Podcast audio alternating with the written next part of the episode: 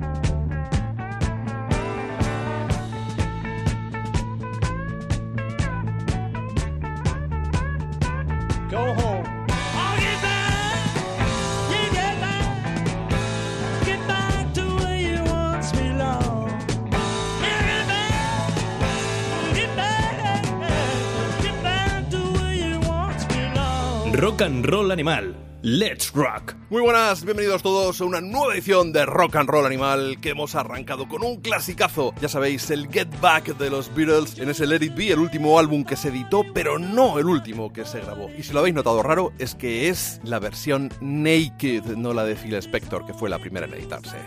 Y ahora, una pedazo de versión de John Lennon a cargo de los Teskey Brothers en directo.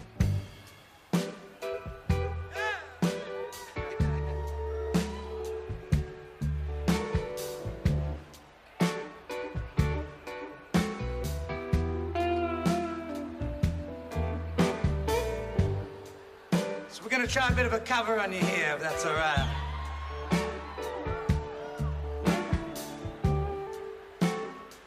This is a version of a song written by Mr. John Lennon.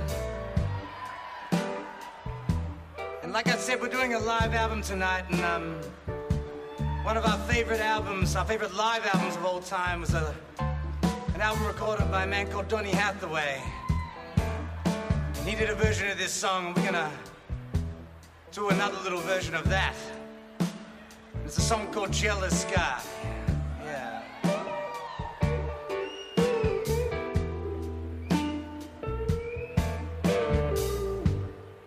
I was dreaming of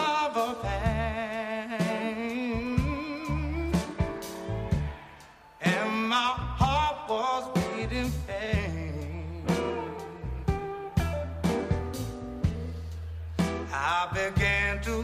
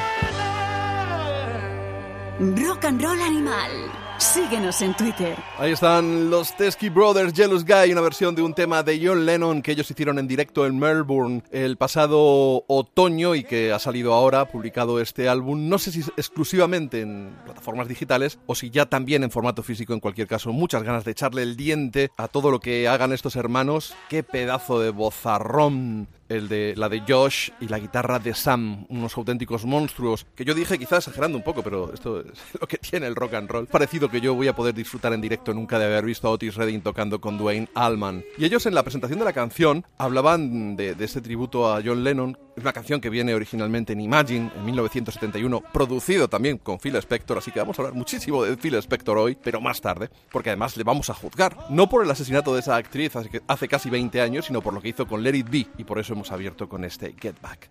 Menciona en el disco a Donny Hathaway, su directo del 72, que es en lo que se inspiraron ellos, los Teskey Brothers, para hacer esta versión. Escuchemos cómo se abre precisamente ese disco en directo de Donny Hathaway, una canción que seguro que os va a sonar.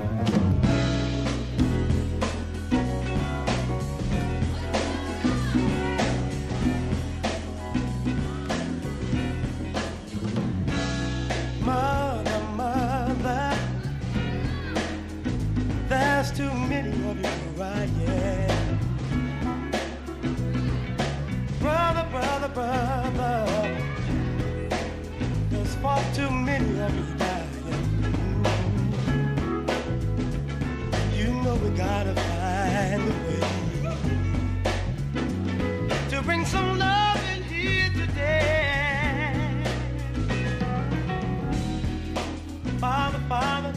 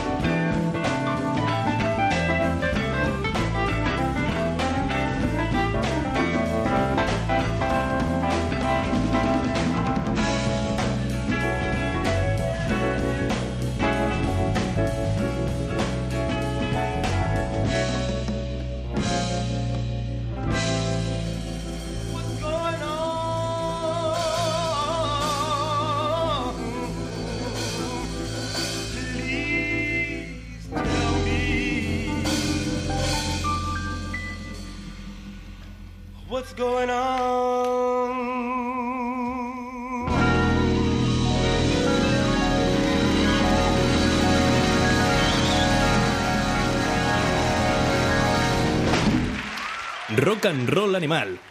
Escríbenos a nuestra página de Facebook. What's Going On, ese clásico de nuestro queridísimo, añorado y admirado Marvin Gaye, una canción que revolucionó todo y que, si no recuerdo mal, vino inspirado por su hermano cuando, cuando volvió de, la guerra con todos esos daños que había sufrido. Va a ser un programa muy intenso en el que le vamos a dedicar los animales del rock a Bob Seger. Al cine nos vamos a ir con Tina Turner, bueno, más bien con Cepi, pero sonando Tina Turner que por otro lado va a estar relacionada con Bob Seger a golpe de versión. En el rincón del blues hoy nos vamos a Irlanda, y alguien ya puede sospechar el porqué, y desde ahí nos vamos a ir al desierto, porque nos espera una buena dosis de stoner rock. Y por supuesto, nuevo disco de Daniel Romano. Da igual cuando leas esto, porque va disco por semana. De hecho, creo que ha sacado cuatro discos desde el último, la última entrega de Rock and Roll Animal. Pero vamos al turrón con uno de esos grandes discos, el Pet Sounds porque en Rock Bottom le han dedicado un artículo en la última entrega a ese álbum maravilloso de los Beach Boys, o más bien deberíamos decir de Brian Wilson.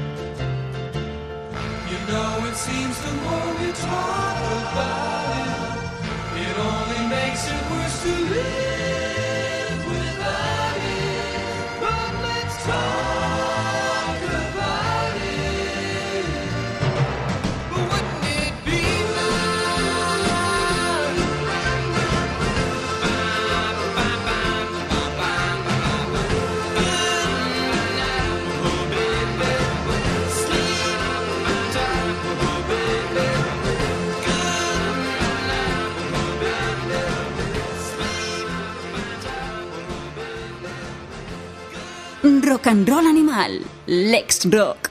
Wouldn't It Be Nice, una de esas cancionzacas del Pet Sounds, el disco que parió Brian Wilson casi entrando en la locura para competir con, con, los Beatles, cuando sus familiares y compañeros de grupo estaban girando. Él se encerró con la Wrecking Crew en los estudios Capitol de Los Ángeles y parió esa obra maestra, eso sí, que le salió por un auténtico pastizal, porque hubo muchísimas horas de estudio que pagar a músicos muy, muy buenos. Y decíamos que en Rock Bottom le dedican un artículo. Y qué plumilla que se aprecia. No le ha dedicado alguna vez un artículo. A mí me encargaron para un número de la revista atípica, la malagueña revista atípica, dedicado a los animales, me dedicaron un artículo y dije, pues el Pet Sounds. Y eso es lo que hice hace unos meses, porque es un gustazo repasar ese pedazo de historia viva del rock. Y quien quiera aproximarse a ella, sin meterse de una manera muy sesuda en artículos, puede ver la película Love and Mercy, porque es uno de los capítulos que aparecen allí bien, bien destacados, porque es uno de esos, esos hitos en la historia del rock. Ya sabéis que con esto del coronavirus y demás, tenemos, y la edad que van cumpliendo nuestros rockeros, tenemos una deuda con los que nos dejan. Se publicaba un artículo, creo que hace unos días, acerca del periodismo de obituario, y es en el que nos estamos sumiendo muchos, pues la verdad es que con un poquito de pesar. Son Pretty Things, se nos ha ido Phil May, esa banda británica de mediados de los 60, pero vamos con una de sus canciones no más conocidas. Grass en el disco Parachute. Silver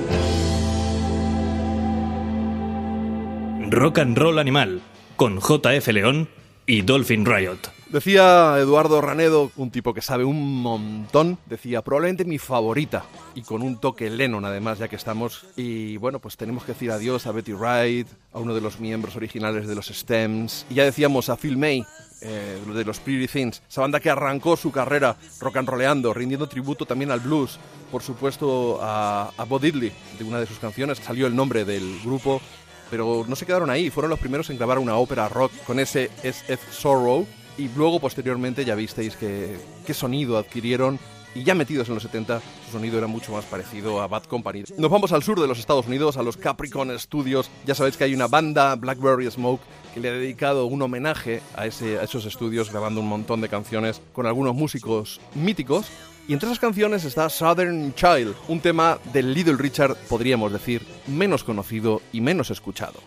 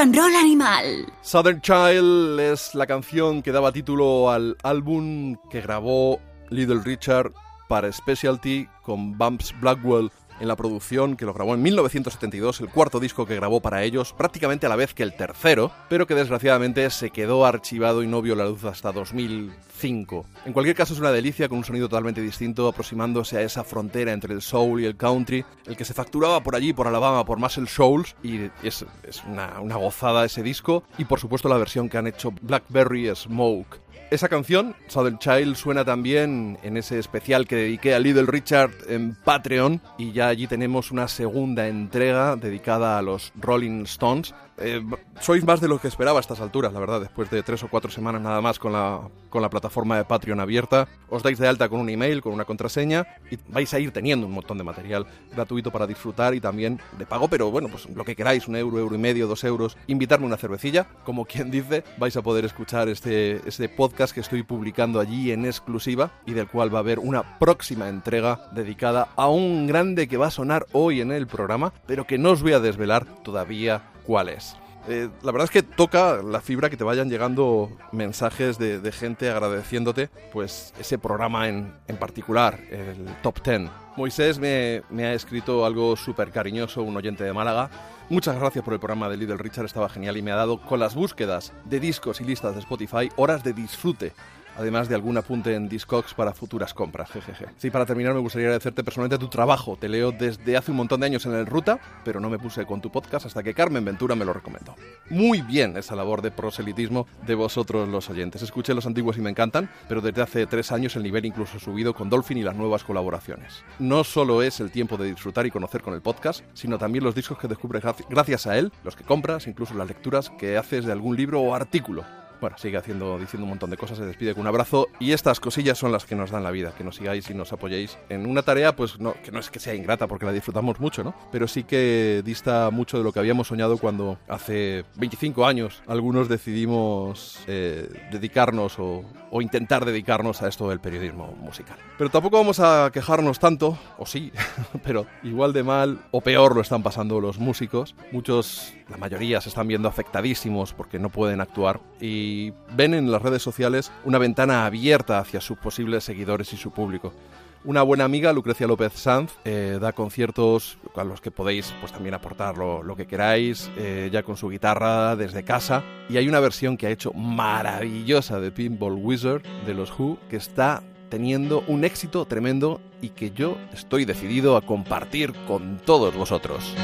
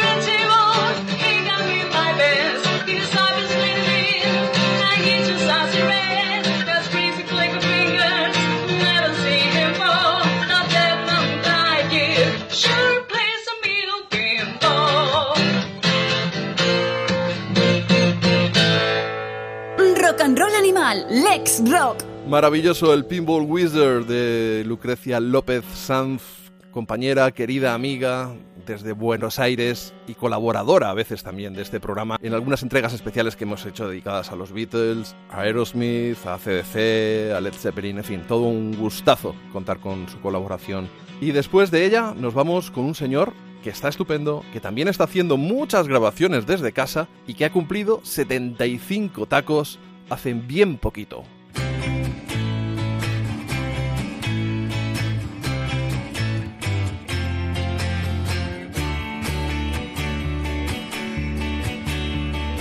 Left a good job in the city, oh, working for the men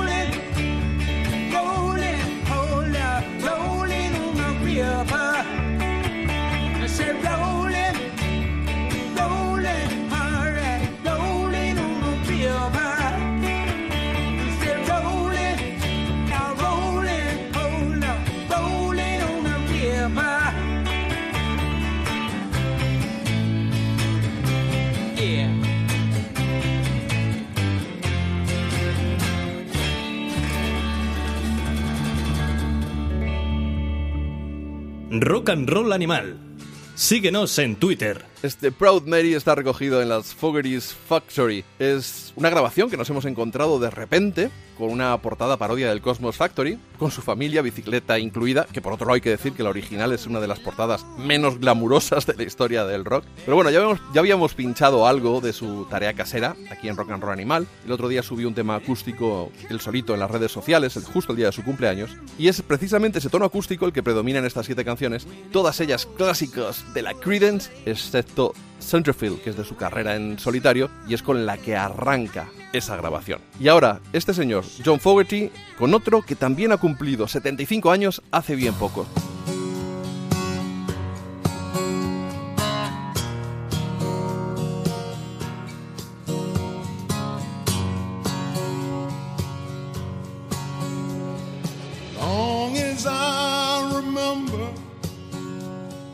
Rain's been coming down. Clouds of mystery pouring, confusion on the ground. Goodness through the ages, trying to find the sun. And I wonder, stop the rain?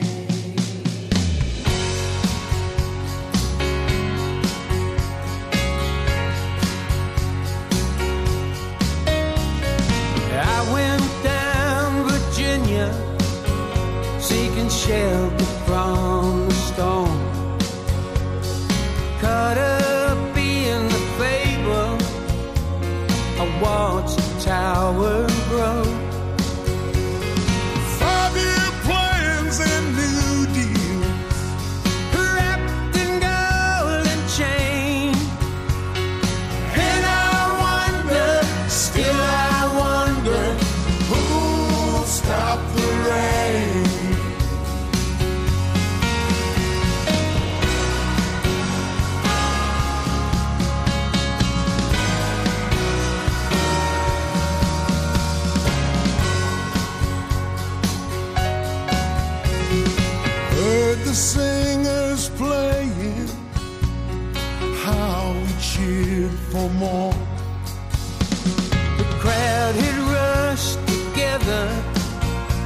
hey, trying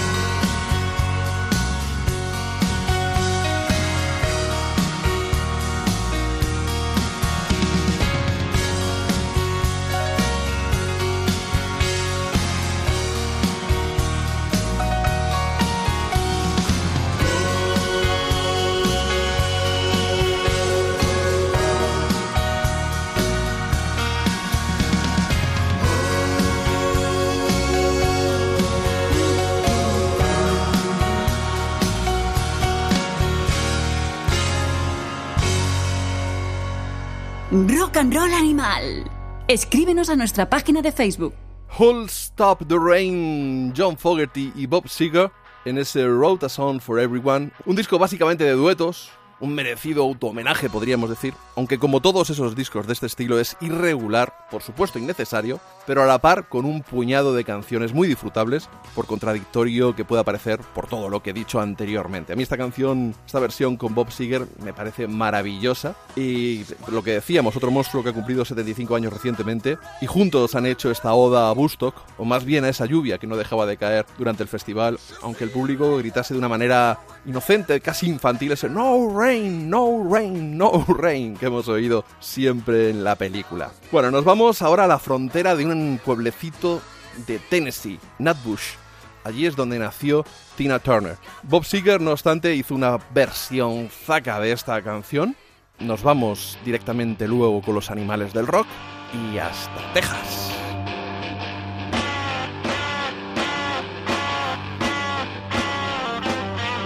Church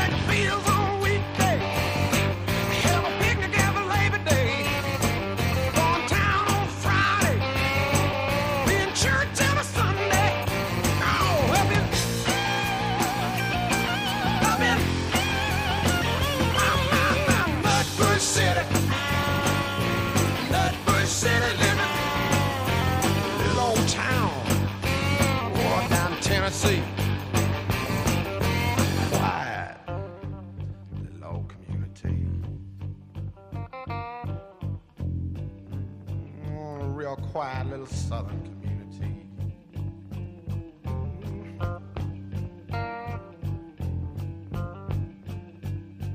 Nothing much ever happens in that bush.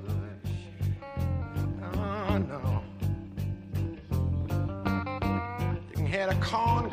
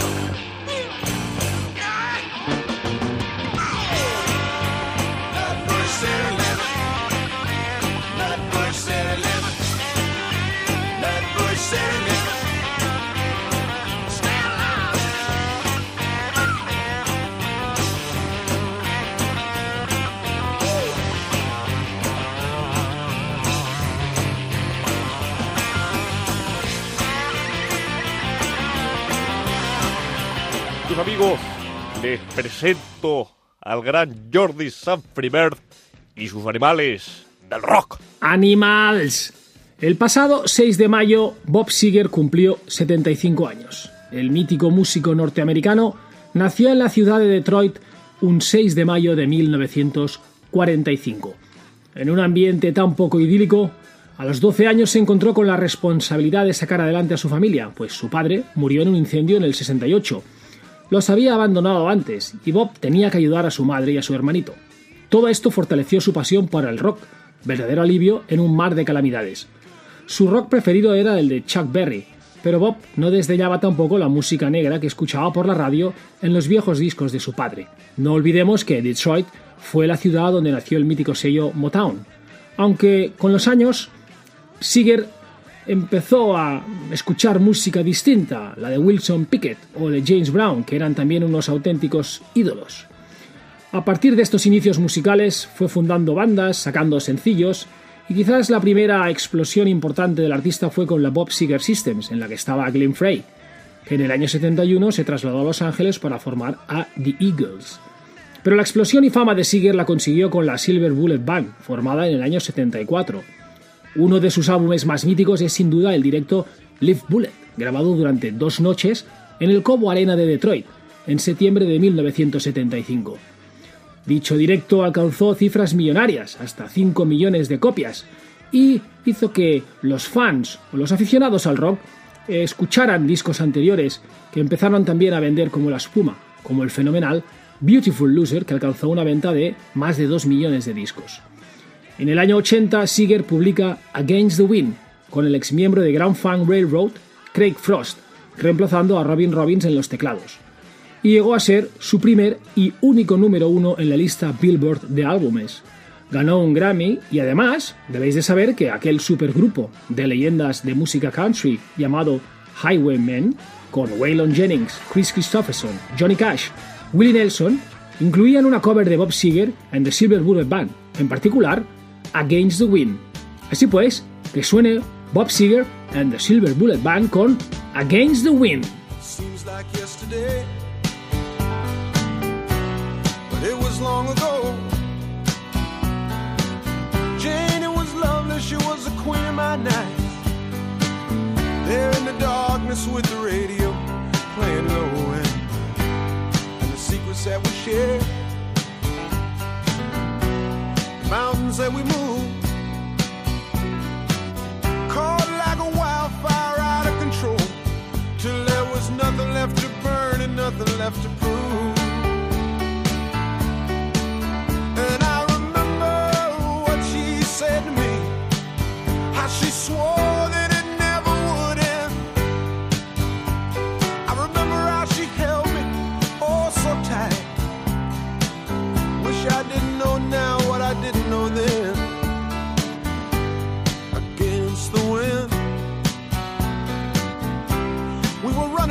against the wind. We were young and strong. We were running against the wind.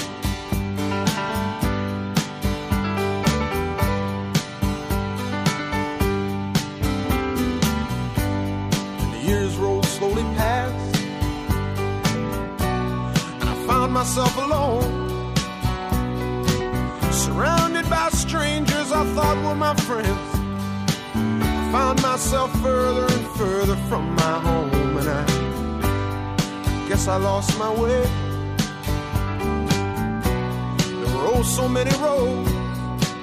I was living to run and running to live. Never worried about paying or even how much I owe. Moving eight miles a minute for months at a time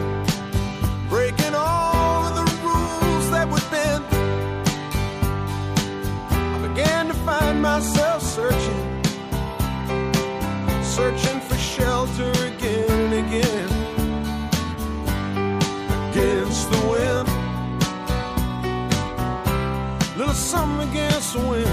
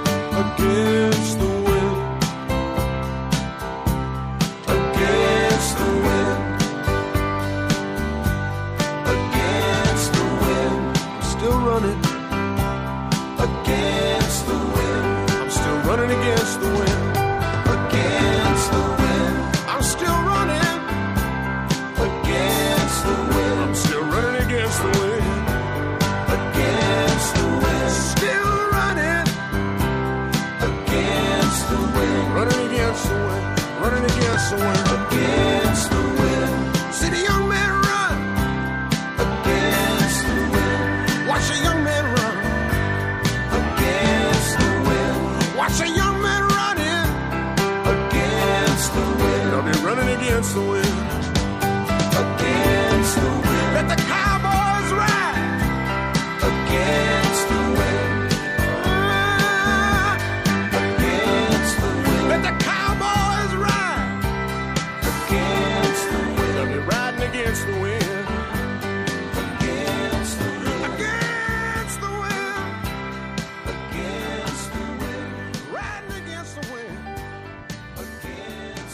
Pues estás escuchando Rock and Roll Animal con el JF León, que es como el sabías que del rock. A ver si me comprendes con el va, para va, para va.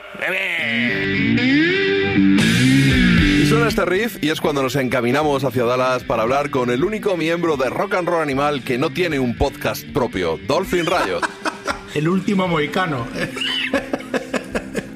No, es que a mí, me- a mí, en serio, ¿eh? a mí lo que me hace feliz de este podcast es el contacto humano con vosotros. De este podcast. Yo, sí, yo no haría un podcast yo solo, no, no. Vamos a ver, podría zanjarlo con un siempre hubo clases, pero me parecería un poco sacarme la chorra. Pero esto, yo empecé con el podcast hace 11 años. Eh, Cepi, pues hace, pues no sé, 3 o 4 meses empezó con Where I Belong. Ahora Sunfree con su Sunfree Bird Experience Rock Show. Me suena, me suena. Sí, y me falta el eco. Y bueno, pues faltas tú. O sea, quiero decir, en este momento ya. Bueno, también me podrías tú echar en cara que yo he hecho otro podcast ahora. Que No, me pero- he marcado hoy el top 10 A mí me parece en bien. Patreon, que está muy bien, por cierto. ¿eh? El podcast de Top 10 se está hablando poco de él y. Está muy bien. Y yo creo que. Y además estoy encantado, ya somos unos cuantos. Y hay gente que no conozco personalmente, porque claro, hay amigos que están apoyando, pero hay gente que no conozco personalmente y me estoy viniendo arriba, ¿eh? Me No. estoy viniendo arriba, pero. Muy interesante. Pero de mala manera. Y muy bien documentado. A mí me, me gustan vuestros podcasts. eh, no, de hecho, no, no podría vivir sin ellos ya. Neces- Necesito vuestros podcasts para poder continuar. Pero realmente a mí me gusta un poco el intercambio de ideas, que escuchar la música que vosotros proponéis, bueno, eh, dar mucho la chapa y discutir contigo. Pero un podcast yo solo, Sí. hombre, tú me has propuesto que haga un, un proyecto en inglés y a lo mejor me, Sí. me- tengo mucho curro ahora, pero a lo mejor me animo. Yo creo que sí, pero no es algo que me haga mm, disfrutar es por, eh, el proceso en sí. Es decir, disfruto de compartir contigo el ratico, preparar los programas y todo esto, pero eso de, eh, como el otro día escuchaba en un podcast que hablaban de ser podcaster, hostia, a mí no, a mí la radio me ha gustado toda la vida, es mi, mi medio favorito, pero ya te digo, hacer los podcasts es más curro del que la gente que nos oye yo creo que se imagina. Sí, sí, eso te lo garantizo yo. y, y- y tú lo sabes, y ya, y ya lo sabes tú que estás montando este programa. Sí, sí. Es que bas- bastante lío. Bastante lío tengo ya, además. O sea que no, no, no tengo mucho tiempo ahora, pero bueno. Recomendamos a nuestros radio escuchas los eh, podcasts, tanto Top 10 como Where I Belong, como el eh, Rock Show Experience de, de Jordi. Y bueno, todo aquello que, que hagáis mientras escucháis los podcasts puede ser también delinquir, pero mientras realizas un podcast no puedes delinquir. O sea que digamos que es mejor hacer podcast que escucharlo. Sí, puedes estar plagiando, puedes estar robando ideas y Bueno, puedes estar eso- jugando contra la propiedad intelectual, por ejemplo. Eso es la vida. Quiero decir. La vida es robar ideas. Sí, sí, sí, pero bueno. Pues eh, la verdad es que lo de Patreon está gustando. La gente. Hay algunas personas que son un poco reacias. Jo, es que hay que dar un email y una clave. Sí, hombre, la primera vez, pues como en todo. Pero oye, estoy colgando artículos. Estoy, estoy colgando artículos bien guapos, gratuitos, que ya solo por eso yo creo que merece la pena que entréis en Patreon. Y después, pues eso, sí, como invitarme una cervecica y estoy ahí hora y media pinchándote música, contándote batallitas. Y está gustando, la verdad es que gracias, tú eres uno de mis, patrocinadores, no podría ser de otro modo. Todos vosotros sois patrocinadores. Bueno, Jordi no todavía, oye, por cierto. Ah, Mira, Jordi no es patrocinador. Mira, Pero- es un momento. yo tengo una duda. Es un ¿Alguien momento ahora. en 2020, 2020 2000, 2020 ya encaminado hacia el verano, hay gente que le da reparo dar un email y- para abrirse una, una clave, parece que sí. Pero es que eso es, eso es. Sí, sí, Hoy sí. en día no puedes hacer nada sin dar un email prácticamente ya. Hemos llegado a ese punto. Bueno, pereza quizá, ¿no?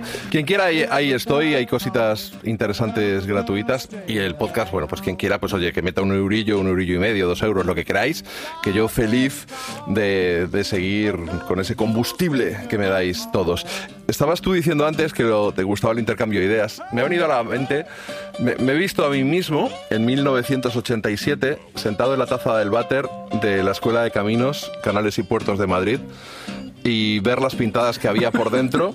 Y había una, había una pintada que decía, masturbarse es sano, pero follando se conoce gente. Entonces lo podríamos aplicar quizá al, al tema del podcaster solitario o lo que hacemos nosotros. claro. No obstante, el proyecto que te he propuesto tampoco es un secreto, es que hagas top 10 en inglés, tío. Que es un proyecto que, Sí, que sí, ya sí. está hecho, ya tienes el guion hecho.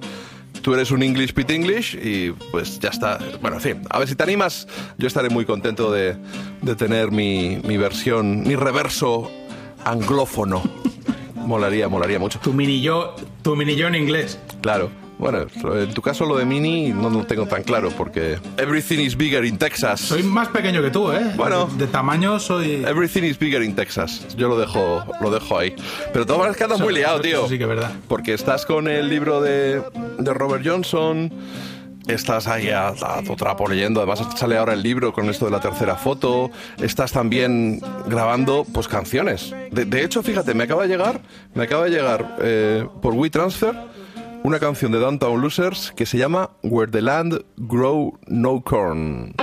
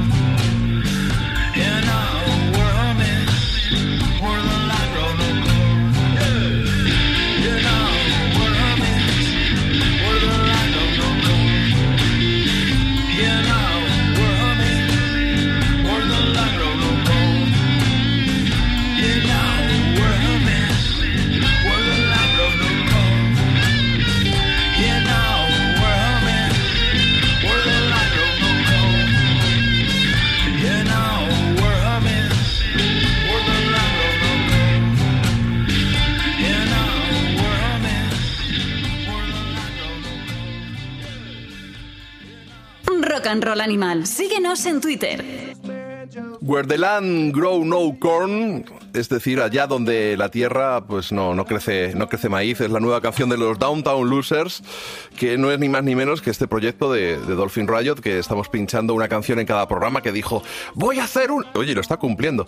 Y veo que cada vez punteas mejor, tío. Estás hecho ya un, un Ingrid Malmsteen de la vida. No, hombre, no, pero espero que nunca. Si algún día toco como Iwe Mastin, me podéis matar. En realidad está guay porque es una colaboración con eh, Fortitude Decibel, que hablamos de ello. Sí, los argentinos. Sí, sí, a través de Facebook, que yo no lo uso mucho, pero mira, me ha servido para esto, retomé el contacto con ellos y nada, un día hablando le dije, oye, hacemos algo a medias.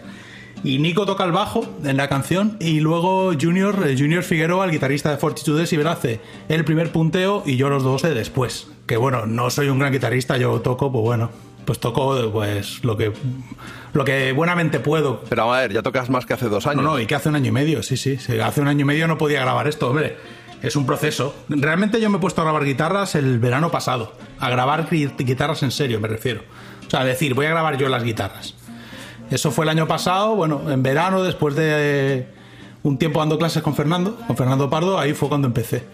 Que me hizo de coach y de eh, eh, maestro espiritual. Y bueno, aquí estoy. La verdad que este tema, eh, como aquí siempre somos sinceros, a mí este tema me parece que me ha quedado guay. La verdad es que muchas veces pongo las canciones y pienso, ¿de verdad voy a poner esto? La gente, ¿qué va a decir? Este es un flipado. Pero esta me ha gustado. Me parece que. Ah, también es cierto que es un blues. Como aparte lo hice con Fortitude Decibel muy hace de cero. Es un riff y un ritmo muy hace de cero. Y que dije, "Bah, vamos a echarle. Vamos a echarle un poco de cera. Y el solo de Junior me gusta mucho. La verdad que le ha dado un rollo muy aguerrido. Voy a usar palabras así como de la. como de. De Pérez Reverte. programa antiguo, ¿vale? Sí. Son muy aguerrido, pero bueno, me alegro, me alegro que te guste el punteo. La verdad que yo lo hago como con, con todo el amor del mundo, ¿eh? No, no hay mucha más pretensión que difundir música, que es lo que me gusta, pero... Pero bueno, intento tocar la guitarra. Lo que pasa es que yo no me considero un, un guitarrista, entonces cuando grabo solos, pues tengo... Pero tampoco te consideras un cantante y se te ve más seguro y... no sé, está bien. Bueno, yo soy como decía eh, José María García, lo de un notario de la actualidad, pero en términos musicales. ¿eh? Nada, en realidad es una canción que me, me- gustaba bastante grabar y con un rollo oscuro y creo que aparte el, el estilo blusero pega más con Fortitude Decibel que las otras cosas que suelo componer y suelo grabar yo. Y nada, me ha gustado mucho la colaboración. Que aparte Fortitude Decibel tienen disco fuera, el que pinchamos. Pobrecicos no han podido hacer gira debido, debido obviamente al coronavirus. Pero bueno, en eso, en eso andan, a ver si pueden en algún momento retomar. Tenían previsto tour europeo, de hecho, me estuvo contando Nico que iban a ir a, iban a, ir a Alemania, iban a ir por los países escandinavos, iban a ir a España, obviamente. Y justo se, se tuvo que. se vino la pandemia, como dirían en Argentina, y pues nada, ahí están en, confinados, sanos y salvos, y espero que puedan hacer hacer un tour. Pues ojalá, porque el directo que yo les vi era muy bueno. Por cierto, ya tienes casi otra, ¿no? El, ese fake hippie blues del que yo he escuchado yo alguna maqueta. Sí, a ver, tengo... Te lo digo porque dentro de un par de semanas habrá que grabar otro programa y tendrás que cumplir. Temas tengo de sobra y si no podría componer uno específico para ese programa. Por ejemplo, ¿por qué, qué tal mm, JF is my lord o algo así podrías Me podría grabar algo así. A ver, la verdad es que yo, yo al menos, el otro día estaba viendo varias entrevistas a músicos y hay como una especie de... O le- leo mucho, he leído mucho y he, he visto mucho y he oído en entrevistas que los artistas... Fue a aprender, fue aprender a leer y, y ya no parar, Claro, tío, ¿eh? Que Lo tuyo. muchos artistas que están a- apelando a cierto bloqueo debido al coronavirus, a que cuesta concentrarse.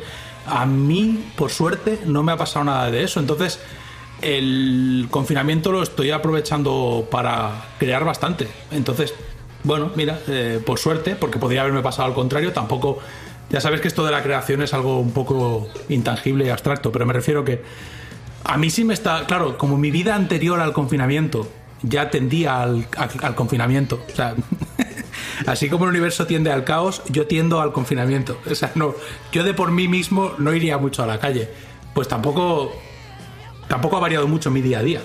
Ha variado más el de mi chiquilla, que no la puedo llevar al parque, pero eso ha incrementado y el hecho de que esté mi mujer en casa mi libertad para encerrarme en el estudio. Entonces, sin considerar algo positivo el coronavirus, como, como ciertos políticos en España, yo considero que hay un punto, un pequeñito punto positivo del confinamiento en el hecho de poder estar conmigo mismo a solas más tiempo, no para masturbarme, sino para crear cosas, que eso es algo que me, me entretiene bastante. O sea, no tendría mucho sentido en mi vida si no pudiera hacer cosicas. Así que nada, habrá temas o el fake hippies blues o... Es que ha pasado una cosa, ¿eh? Con el inglés mío, que he cantado, mira, lo voy a contar a nuestros radioescuchas, he cantado, los, he hecho los coros y digo hippies con J. Suena horrible, porque no es con J, eh, pero claro, yo soy español, catalano-argentino, afincado en Madrid unos años, bueno, en fin, soy un mamarracho, pero básica, aunque no... Un ciudadano del mundo. Claro, yo soy español eh, y se me nota en la voz, no puedo evitarlo. La gente me oye hablar porque aquí empiezan a saber que hablamos castilian en España. Te encuentras gente que dice, hostia, ¿tú de dónde eres? Eres español, ¿no? Y es curioso, incluso hay un capítulo de Larry David que hacen una broma con cómo hablamos los españoles. Y hablan, se meten en una fiesta a hablar con la Z y los echan a hostias. Bueno, nos imitan, es un poco una, una, Bueno. una parodia del acento castellano. Lo de, lo de la Z es como nos parodian también los argentinos. Los argentinos cuando quieren reírse de un español, aparte de llamarle gallego, que es llamarle tonto directamente, o sea, los chistes de Lepe en Argentina los hacen con los españoles, con los gallegos. Eh, todo- todos nos llamamos Manolo. Yo descubrí con mucho dolor que, que Manolito, el personaje de Mafalda, era un poco tonto y, y agarrado porque era español. O sea, y por eso le pusieron ese nombre, pero lo descubrí tarde como para cogerle asco. Y bueno, pues para imitarnos ponen zetas donde no hay zetas, lo cual mm, me parece ya. O sea, que marquen las zetas en, en calcetín me parece bien, pero que digan caza en lugar de casa para hacer creer que está hablando un español, yo por ahí no paso, se lo hace a mis amigos argentinos. Es que de hecho, claro, es que, a ver, mi, pa- mi padre, pobrecito mío, que, que en paz descanse, él odiaba a Mafalda porque el personaje de Manolito era una reducción al absurdo de los españoles. Y mi padre, aunque se crió en Argentina, Una parodia, ¿no? eh, mi padre era español, él nació en el Bierzo y era mucho español y muy español. Eh, y claro, el hombre detestaba a Mafalda y desde que yo tengo recuerdo mi padre estaba hablando mal de Kino. O sea, imagínate.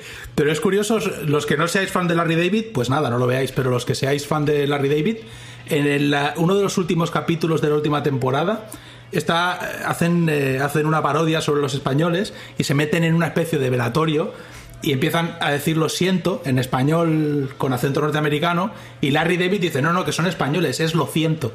Entonces empiezan lo siento, lo siento y, los acaban echando a hostias porque claro, los que están ahí eh, se lo toman como una, como acabas de explicar tú, como una falta de respeto. Sí, sí, ¿por qué será? Qué gente más rara, ¿no? No, pero ya, pero más que de respeto al final lo hacen mal, porque si dijéramos que me remarcan las zetas donde existen, me parece correcto, pero donde no existen. Pero bueno, no, no voy a enfadar. En el fondo no es para enfadarse. Yo también te digo que aquí es curioso porque el otro día lo, lo escuchaba Guillermo Fesser hablar de esto, porque él ha, escrito un libro hace unos, hace unos años sobre Bernardo de Galvez y va haciendo un poco de... No sé si los presenta en los colegios. Bueno, él va a los colegios y hace unas charlas. Y una una de las ideas que yo tuve es que mi mujer hiciera lo mismo aquí en Dallas, porque es verdad que en Estados Unidos nadie sabe quién es Bernardo de Galvez, en España tampoco, pero aquí hace unos años Obama un poco, de alguna manera, pagó deudas eh, al, poner su foto en el, creo que está su foto en el Senado, junto a, junto a los padres de la patria, donde debería haber estado desde un principio. Y es interesante porque eh, contaba Guillermo Fesser que él va a los colegios y ya solo por pronunciar Bernardo de Galvez, ya la gente flipa, rollo, hostia, ¿cómo se puede llamar a alguien así? Porque les suena como todo lo que ellos no, no, no saben pronunciar en un nombre. Y era interesante el asunto, ¿eh? El- lo escuché en un podcast, esto, en el podcast este de Memorias de un Tambor. Hay un programa en el que está, entrevistan a Guillermo Fesser y los que seáis fans de Guillermo Fesser, que si estáis escuchando esto a, a través de A3 Media, supongo que todos, y si no sois fan de Javier Fesser, pues no escuchéis Rock and Roll Animal tampoco. Claro, o sea, esto no, no es negociable. Deja de escucharnos, deja, deja de escucharnos ya. Porque hemos echado los dientes escuchando Goma Espuma y aquí por los por Fesser y también por Javier, por su hermano y por Juan Luis Canot lo que tenemos es auténtico amor incondicional. Oye, ya que hemos mencionado Barbacoa, vamos a escuchar una canción que se llama Barbacoa en París.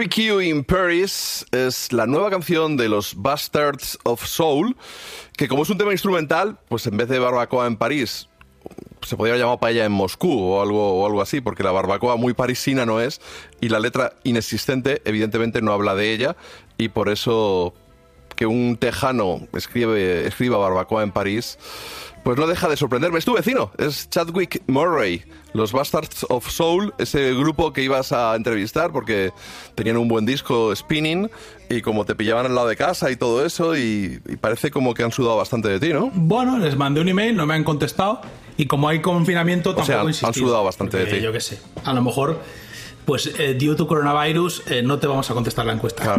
la encuesta, la, la, la entrevista, no lo sé, la verdad. Yo les escribí porque me el grupo en realidad me lo descubrió Jordi.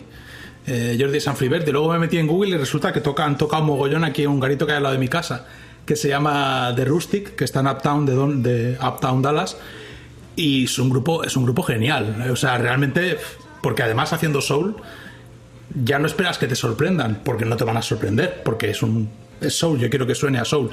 Y esta gente suena a soul, ¿eh? Son souleros de, de categoría. La verdad es que no sé exactamente eh, cómo les va actualmente. Sé que abrieron para Black Pumas aquí en Dallas, al concierto que yo me perdí porque me olvidé de comprar la entrada. Entonces no he podido ver ni a Bastards of Soul ni a Black Pumas. O sea, soy el peor corresponsal de la historia en términos de soul. No te, no te puedo dar apenas información. No, pero podemos hacer un poco de intrahistoria. Black Pumas, como, como Jordi entrevistó a uno de ellos, cuando tú dijiste que no habías comprado entrada, no te preocupes, hombre, yo te consigo una entrada.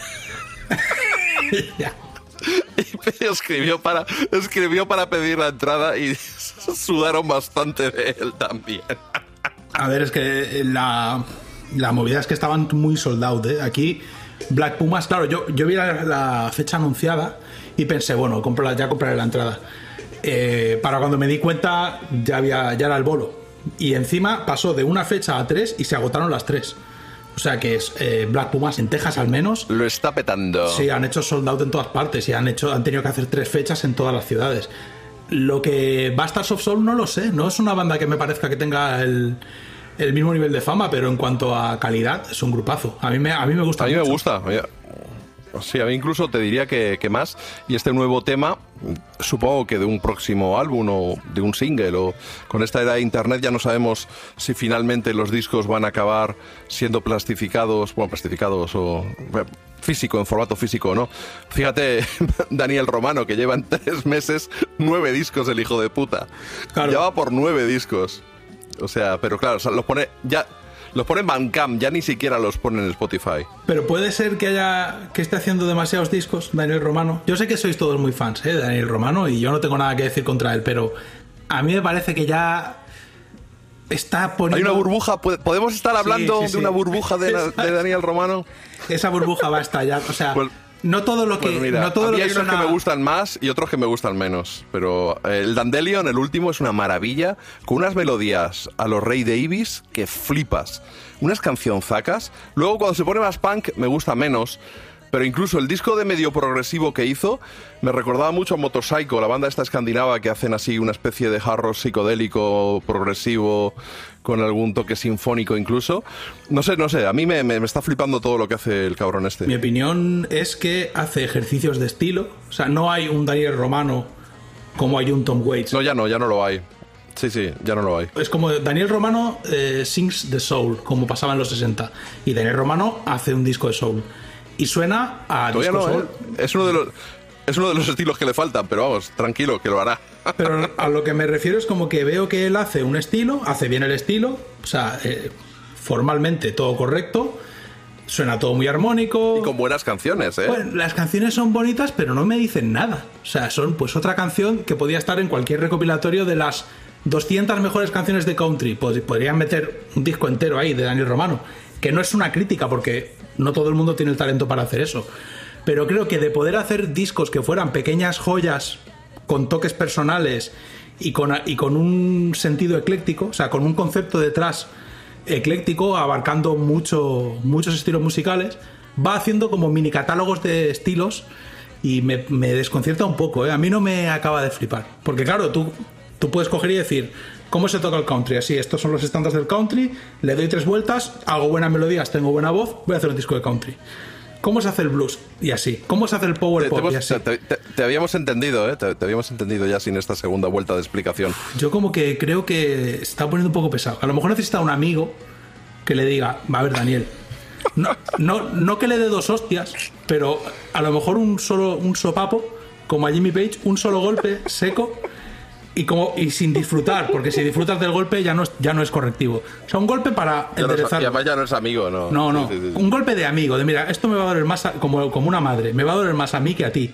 Le metes un sopapo con todas tus ganas, pero seco y sobrio, y a lo mejor el tío espabila y se pone a hacer ya, pues lo que digo, creo que es un tío con un talento para hacer eso, cosas más especiales y únicas. Pero bueno, es mi opinión, yo, yo al fin y al cabo no sería capaz de hacer un disco de country, ni tendría ganas aunque fuera capaz, con lo cual tampoco me voy a poner a... Tampoco me voy a poner a criticar a Daniel Romano. Pero ¿sabes por qué?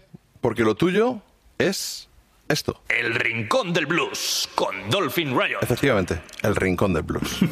es aquí donde hemos aterrizado, a tu territorio.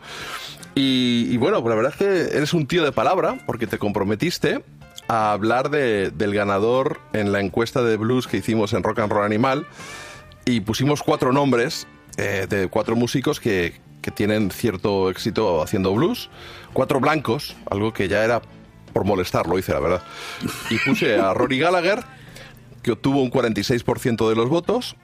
Puse a Stevie Ray Vaughan, para ti el Vaughan malo, que obtuvo un 31% de los votos. Puse a Johnny Winter, que como es tejano le votaste tú y formas parte de ese 10 16% de los votos. Y finalmente alguien que catalogaste como, como un heavy, que es George Thorogood, y que se llevó solamente un 7% de los votos. Entonces, como eres un tío de palabra y eres un cumplidor, pues vas a hablarnos hoy de, una parte de la carrera de Rory Gallagher. Lo que ocurre es que, claro, la siguiente encuesta que hice, porque la gente empezó a echar de menos a artistas blancos de blues, la siguiente que hice puse a Mike Bloomfield, a Peter Green, a Mick Taylor y a Gary Moore. Y Gary Moore ganó con el mismo porcentaje de votos que Rory Gallagher, con un 46%. Pero claro, ahí ya no te comprometiste a hacer un rincón del blues de- del ganador de la segunda encuesta. Yo me niego a hablar de Gary Moore. O sea, no es un músico de blues y no debería estar en una cuenta de blues. Eh, eh, Yo no quiero ser. A ver. Tiene discos de blues. Iba a decir, no quiero ser el típico gilipollas, pero soy el típico gilipollas. Lo, Hay que lo asumirlo. eres, lo eres, lo eres. Hay que asumir que yo soy el típico gilipollas. En- como típico gilipollas, yo opino realmente que en la encuesta, o sea, cuando se hace una encuesta, yo las encuestas las pones tú en el Twitter. Y yo respeto tu criterio Sí. como, como líder del programa y, y líder del Twitter. En, en concreto del de Rock and Roll Animal. Pero a ver, es bueno, que. a a ver, tú también tuiteas a veces cosas en Sí, Twitter. pero no pongo- O sea, en Twitter... intento no poner encuestas. Twitter, digamos... Pero Twitter somos tres. Sí, claro. Somos eh, Sanfrey, tú y yo. Sin embargo, Facebook somos dos, Cepi y yo. Y e Instagram es solo, solo Sanfrey. Pero, claro, pero la, Vamos, la movida somos- es. Yo, somos yo- como Medusa, somos como Medusa, una cabeza con serpientes y cada uno somos una de esas serpientes. Pero la. Yo, Claro, yo- es que es una analogía un poco rara, ¿eh? pero bueno. El- el- lo, lo que yo creo. Yo puse una encuesta sobre blues del Delta. Eh, bueno, sobre blues rural, no sobre blues Es del verdad, Delta. pusiste una, pusiste una, sí. Pero claro, el problema de la- una encuesta es que tú no puedes poner una encuesta porque. O sea, basada en la fama de los de la gente a la que estás encuestando, a menos que estés preguntando quién de los de los más famosos te gusta más. Pero todas las encuestas de Twitter se convierten en cuál es el más famoso y va a ganar ese. Normalmente es así. Entonces, en el caso de Rory Gallagher, Yo pregunté cuál es tu favorito. Y pensaba que iba a ganar Stevie Ray Vaughan, fíjate lo que te digo, ¿eh? Pensaba que iba a ganar Stevie. Rory Gallagher sería la versión masculina de Janis Joplin.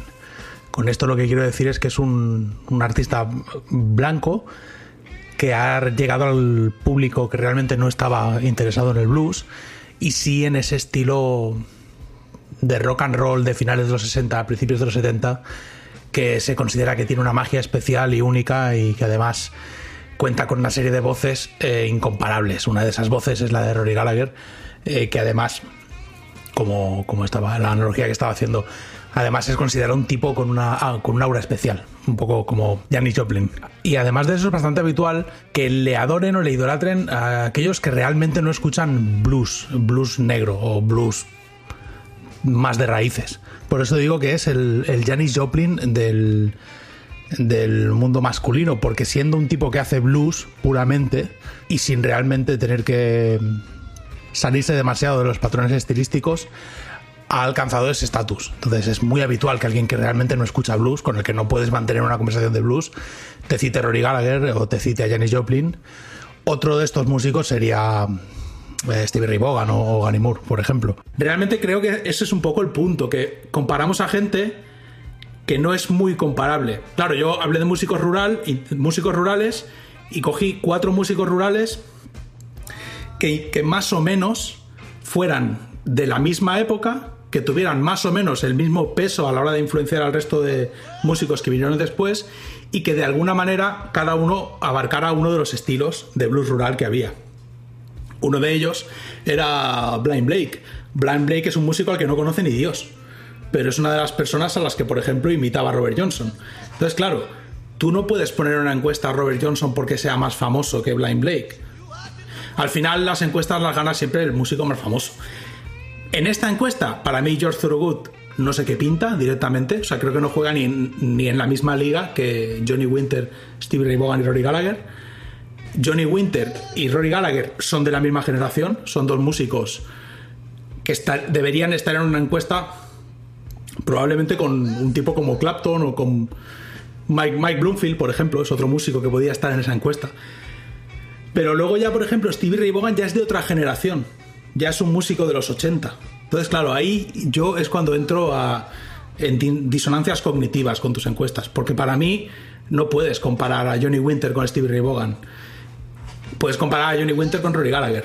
Lo que pasa es que yo creo realmente... y- Pues es que yo no comparo. Yo pregunto quién te gusta Pero más. entonces, como si te pregunto que... Pero claro, ¿Quién te- pero, qué te pero gusta ojo, no, más? po- no pongo a Judas Priest, no pongo a Judas Priest, y a- no, no pongo a Judas Priest y a Michael Jackson, pero pongo a músicos de blues blancos más o menos, joder, no con la misma edad, pero tampoco con una edad muy diferente. Pero es que son gente Y muy son distinta. Cuatro músicos O sea, Johnny Winter- populares con una, Bueno. los cuatro con una carrera bastante poderosa. Pero yo...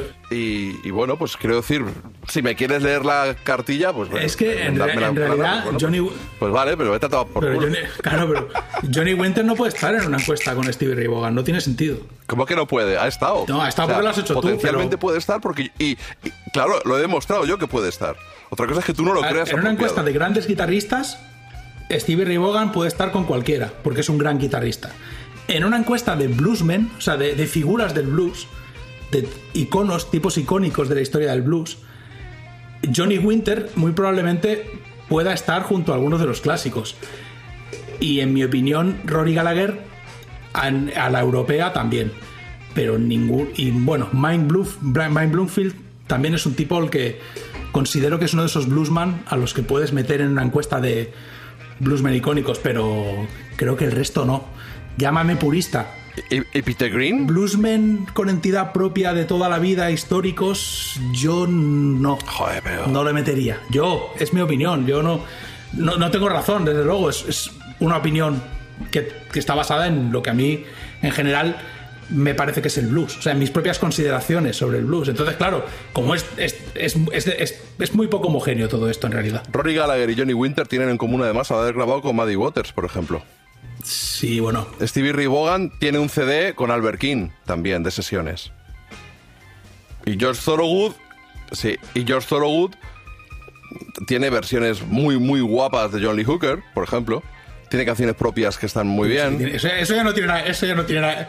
George Thorogood ya lo han metido ahí porque ha hecho versiones. No, no, no. También hago yo. ¿Qué me estás es un contando? músico que tiene predicamento y, y tiene sus fans y Pero que Johnny. A ver, Johnny Winter rescató la carrera de Muddy Waters. No es lo mismo. O sea, no es lo mismo que seas fan de Albert King y seas tan grande y tan famoso y tan popular y tan buen músico que Albert King te tenga en consideración y te invite a una sesión con él que el hecho de coger a Muddy Waters cuando el tipo estaba a punto de ponerse a trabajar conduciendo autobuses y relance su carrera, que fue lo que hizo Johnny Winter. Y el hecho de que Johnny Winter y Rory Gallagher estuvieran ahí cuando nació ese tipo de blues, que luego Stevie Ray Vaughan, es verdad, y George Thorogood han llevado a cabo en otras épocas. Uno realmente solo pudo hacerlo en los 80, pero luego George Thorogood ha tenido una carrera muy larga y lo ha hecho durante muchos años. Pero Johnny Winter y y Rory Gallagher forman parte de esa generación que inventó ese blues que linda con el hard rock, ese blues enérgico y ese blues del que luego eh, se han hecho los grandes valedores Led Zeppelin, junto con por ejemplo, junto con por ejemplo Cream, pero sobre todo Led un Zeppelin. inciso. He entrado, he, Entra en Wikipedia en George Thorogood y pensaba darte en el hocico, pero me, me voy a callar porque veo en sus estilos, primero hard rock, segundo blues rock, tercero boogie rock y cuarto rock and roll. Tiene 70 palos, ¿eh? El George Es que no. Thorogood. Hombre, claro, porque pasa el tiempo para todos. A ver si te crees que George Thorogood, que ha cumplido 75 años John Fogerty, por cierto. Pero bueno, no viene, no viene No, al pero, caso. por- a ver, esa- eh, sí, sí, sí viene al caso porque lo he pinchado hace un rato al comienzo del programa. Pero, pero a lo que voy, que, que yo pensaba que era, fíjate, es cuatro años mayor que, que Stevie Ray Vaughan, por ejemplo. Hombre, tiene un año, un año menos que los estancos, como dice el monaguillo. Yo creo realmente que Rory Gallagher, por ejemplo, con su banda Taste, más allá de mi opinión eh, o de mis gustos Bueno, personales, es lo que está es lo que está sonando de fondo y era en teoría de lo que ibas a hablar ahora en lugar de estar eh, pues eso leyéndome la la cartilla No, yo- y abroncándome aquí delante que- de, de mis oyentes. O sea lo que yo quería decir es me parece, que me parece Taste, feísimo me parece feísimo. Taste es un grupo fundacional de, de- de un estilo, de una forma de hacer el blues.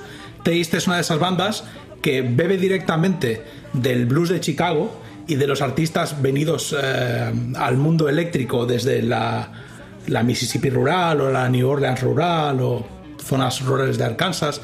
Todos esos músicos que se electrificaron y se fueron a Chicago y a Nueva York, a grandes ciudades o a Detroit, en el caso de John Lee Hooker, acabaron girando por Inglaterra y encendieron la mecha de tipos como Rory Gallagher y bandas como Taste, que lo que hicieron fue coger ese legado del blues y convertirlo en otra cosa. En eso podemos contar tanto a Taste como a John Mayall, eh, Jeff Beck, Eric Clapton, todos estos guitarristas. Jeff Beck es uno de estos tíos a los que se está valorando poco hoy en día ya. Que el otro día lo hablaba con- en el grupo de WhatsApp con Jordi, con Jordi Sanfribert, pero es verdad que Jordi el chico este que tiene el chico este que tiene otro podcast te el refieres chico del otro podcast. Es verdad que es uno de esos guitarristas que estuvo ahí eh, a la vez o incluso antes que Eric Clapton. Y recordemos que para los estándares de rock and roll animal, Eric Clapton es Dios y eso no se va a discutir en este programa. Entonces la... bueno yo diría que Hendri- Hendrix No, pero Hendrix Dios no y- compite. y- Hendrix está fuera de concurso. ah Hendrix no compite ah O sea, bueno, no, se, ah, bueno, no se te vale, vaya a ocurrir vale. poner a Jimi Hendrix en una encuesta y- porque Ah, arde no, Twitter. no, no, no, no, no, no, no lo he hecho. Jimi lo he hecho, Hendrix no lo he es hecho. He de- hecho. vino de otro planeta, es un reptiliano. Jimi Hendrix básicamente nos lo trajeron los Illuminati y toda esta gente. Llegó a la Tierra, nos iluminó y se volvió a su planeta. Se tuvo que fingir una muerte, le, Claro. le dieron dinero a Eric Bardon para que dijera sí, lo era mi amigo, se drogaba mucho, pero en realidad es un reptiliano y lo de Jimi Hendrix no, va, no se va a discutir nunca. Es lo más grande que ha habido sobre la Tierra. Supongo que Jimi Hendrix estaría ahí, ahí, ahí a la altura con Godzilla y gente así. O sea, no, no es comparable a un ser humano. Tendríamos que hacer tendríamos que hacer un especial Jimmy Hendrix. Hicimos uno, hicimos uno que creo que se quedó, nos quedó claro que nos gusta. quedó nuestra. Tuvimos siete horas hablando de Jimi Hendrix. Solo No, fueron cuatro, cuatro horas menos cuarto. Pero fue un récord que batió luego Aretha Franklin con cuatro horas y cuarto. Luego lo batimos con los Helicopters cinco horas. Y el último programa han sido cinco horas y diez minutos por culpa de que se murió Little Richard y que Bob Dylan sacó su tercer single, single y era un plagio. y tuvimos que añadir una hora de programa porque tú y yo El somos. así. programa eh, más largo de la historia. La, la gran superproducción fue la de Helicopters. Y este ha sido un programa también, una producción en plan, en plan Christopher Nolan. Pero bueno, lo que iba, que dentro de ese, ese elenco de grandes guitarristas es donde está Rory Gallagher y es donde está Johnny Winter. Johnny Winter fue un pelín más tardío, no mucho más, eh, y lo hizo en Texas, con su herencia tejana en, la- en lo musical. Y eh, es verdad que Rory Pero es mayor, ¿eh? Es, es- es mayor, es mayor. Johnny Sí, Winter que- pero no lo petó. Realmente Johnny Winter se convirtió en Johnny Winter en el 69, por ahí. Es cuando se convirtió en alguien a tener en cuenta a nivel internacional. Y el primer disco de Taste, que es lo que está sonando de fondo, también es del 69. Perdóname que te tenga que enmendar la plana. Si nos limitamos a la fecha de edición de los discos, sí. Lo que pasa es que Taste estaban haciendo cosas tirando a grandes desde bastante tiempo antes. Quizá un año antes, pero bueno, en aquel momento un año era bastante tiempo. En la década de los 60, los Beatles te podían hacer cuatro discos en un año. Entonces, la, la movida con Taste es que ellos fueron, por ejemplo, teroneros de Cream en el concierto de despedida del grupo de Clapton. Y en la primera gira estadounidense de Blind Faith fue la banda teronera también. Estaban en Polydor y era un grupo con una proyección bastante, bastante tocha a nivel internacional en aquel momento. Otra cosa es que las cosas no le salieron del todo bien y a Johnny Winter le fue mejor Y bueno, también empezó su carrera discográfica, discográfica antes. No obstante, vamos a escuchar Sugar Mama y después seguimos, seguimos hablando sobre, sobre Taste.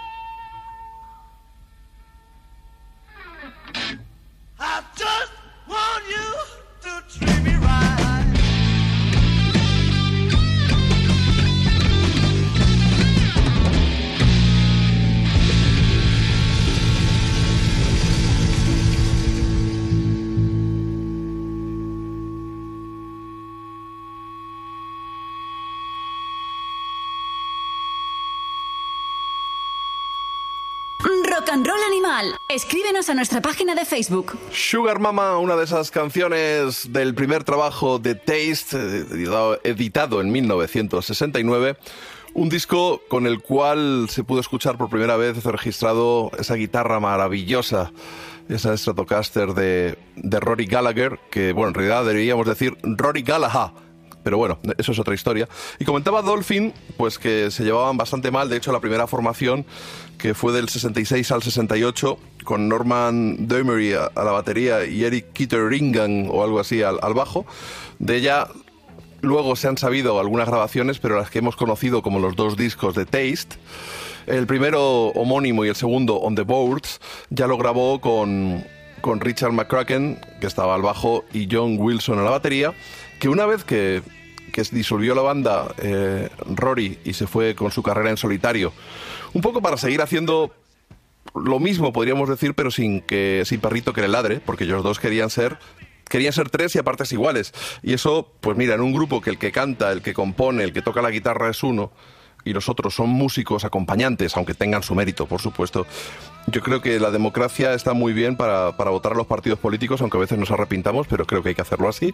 Pero en un grupo, cuando lo que es es un proyecto artístico de una de las personas, yo creo que es más que legítimo que sea ella la que lleve la voz cantante.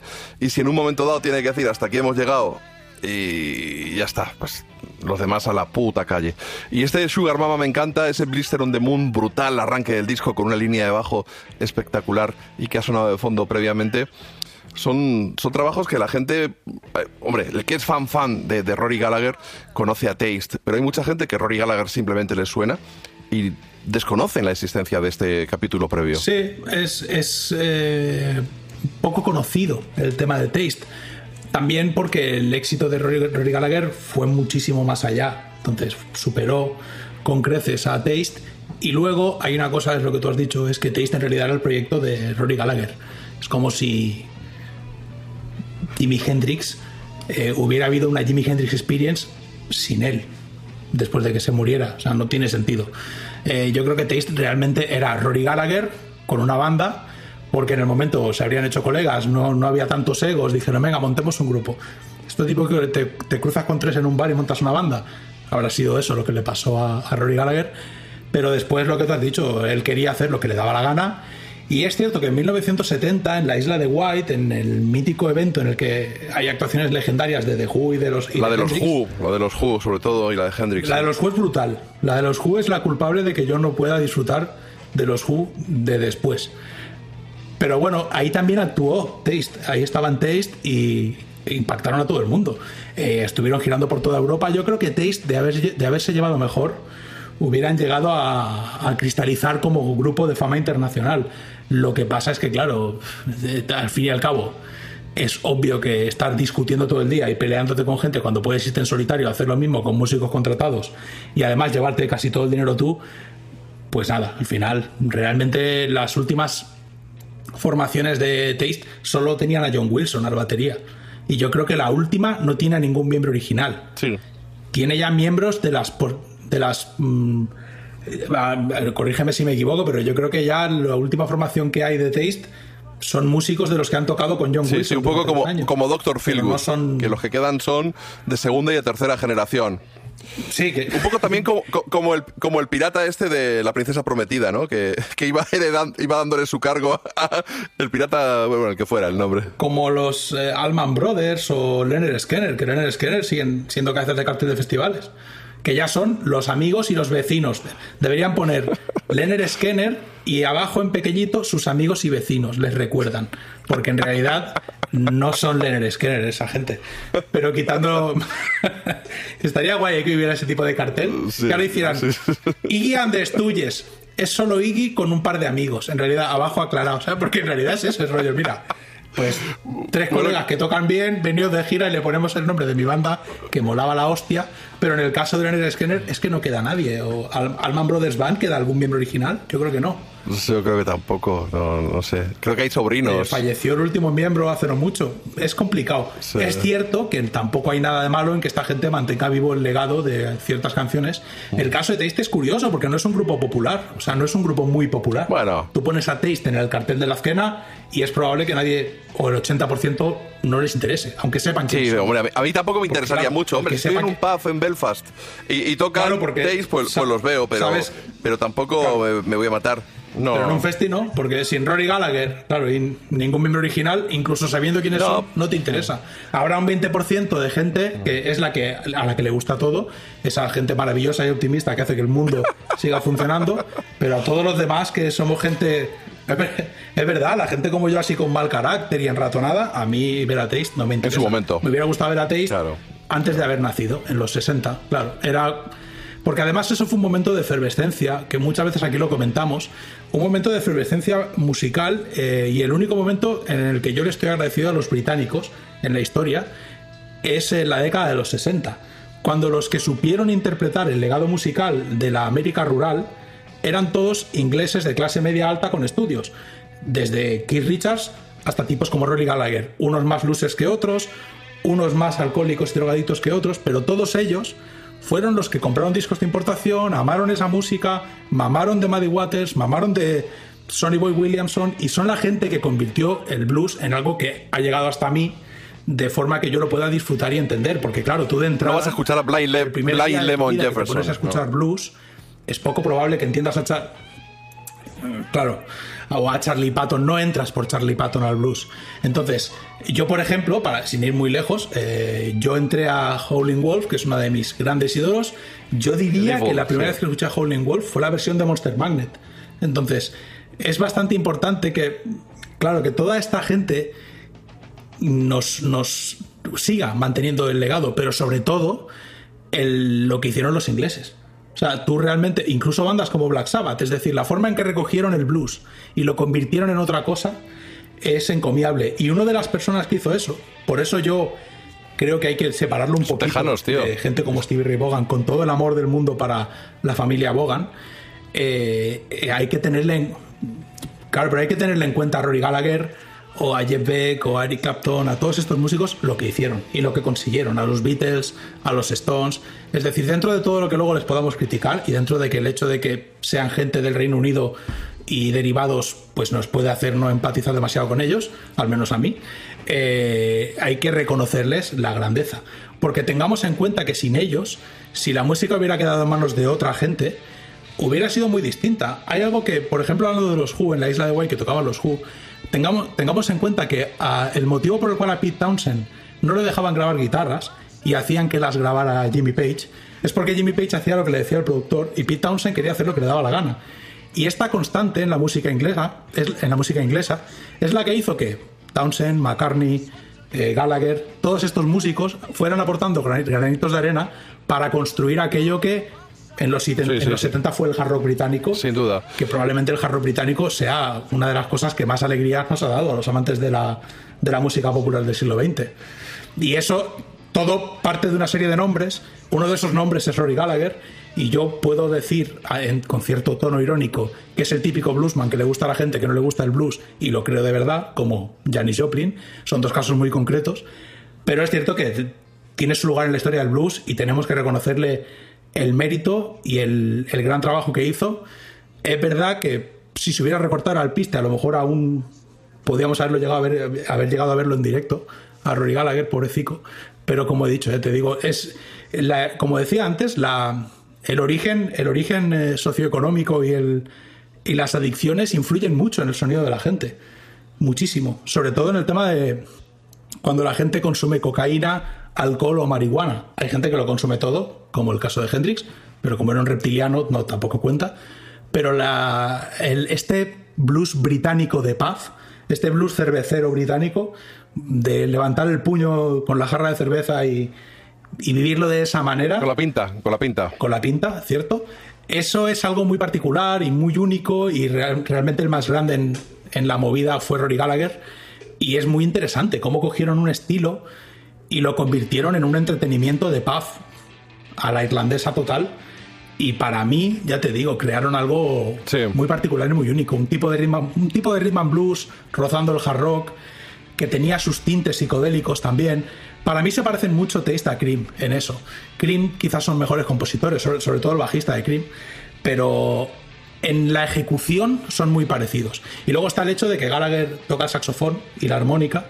Entonces, bueno, eh, la, instrumentación no es exactamente la misma que la de otras bandas, tríos de blues de la época. Creo que valía la pena, ¿no? Meter aquí un poco de homenaje a Rory Gallagher, que nunca, nunca hemos hecho un homenaje tan grande como el de hoy a un músico eh, blanco y de las islas eh, de las islas británicas. Que eso es importante. De la pérfida. No, pero no es la pérfida Albion, porque es irlandés, de Cork. Pero bueno, yo, yo por resumir un poco, por recoger un poco todo lo que has dicho y. Yo por un lado tengo la sensación de que Taste podrían haber sido los dos primeros discos de Rory Gallagher en solitario, porque era lo que él quería en ese momento y al fin y al cabo son sus canciones, y luego hizo lo que se le puso la punta del ciruelo en cada momento. Y sí que tiene, si tiene una cosa en particular interesante Rory Gallagher, es como lo, lo apuntabas tú, pero creo que no haciendo el hincapié necesario, es esa fusión del blues americano y en algunas canciones con elementos del folk irlandés. Entonces hay como una dicotomía en sus, en sus canciones entre esa furia desatada eléctrica de, de riffs, realmente algunos pesados, y por otro lado la delicadeza de temas más folkis tocados con guitarra acústica o con un resonator de esos, con un, con un dobro. Incluso hay un grandes éxitos eh, que en un CD te recopila lo más cañero y en el otro te recopila, te recopila lo más tranquilo. O incluso el box set, este blues que salió hace un año, hace dos años, también tiene eh, dos CDs eléctricos y tiene uno acústico que es una auténtica maravilla. Casualidad, creo, porque creo que tú no lo sabes, Dolphin, en el número de junio de, de Ruta 66 eh, hay un artículo muy apañado de, tres o cuatro páginas, de cinco páginas, sobre la vida de, Rory Gallagher, con un approach un tanto especial. Eh, yo te lo recomiendo y os recomiendo que vayáis al kiosco, que el Ruta ha vuelto a salir y hay que apoyar a, a la revista para que, para que la cultura siga adelante. Vamos a escuchar ese What's Going On del segundo trabajo de On the Boards de 1970.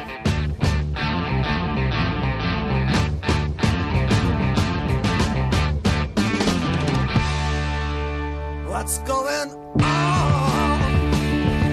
Can you correct my vision? Helping my decision. What's going on? I'm. You won't find me kneeling.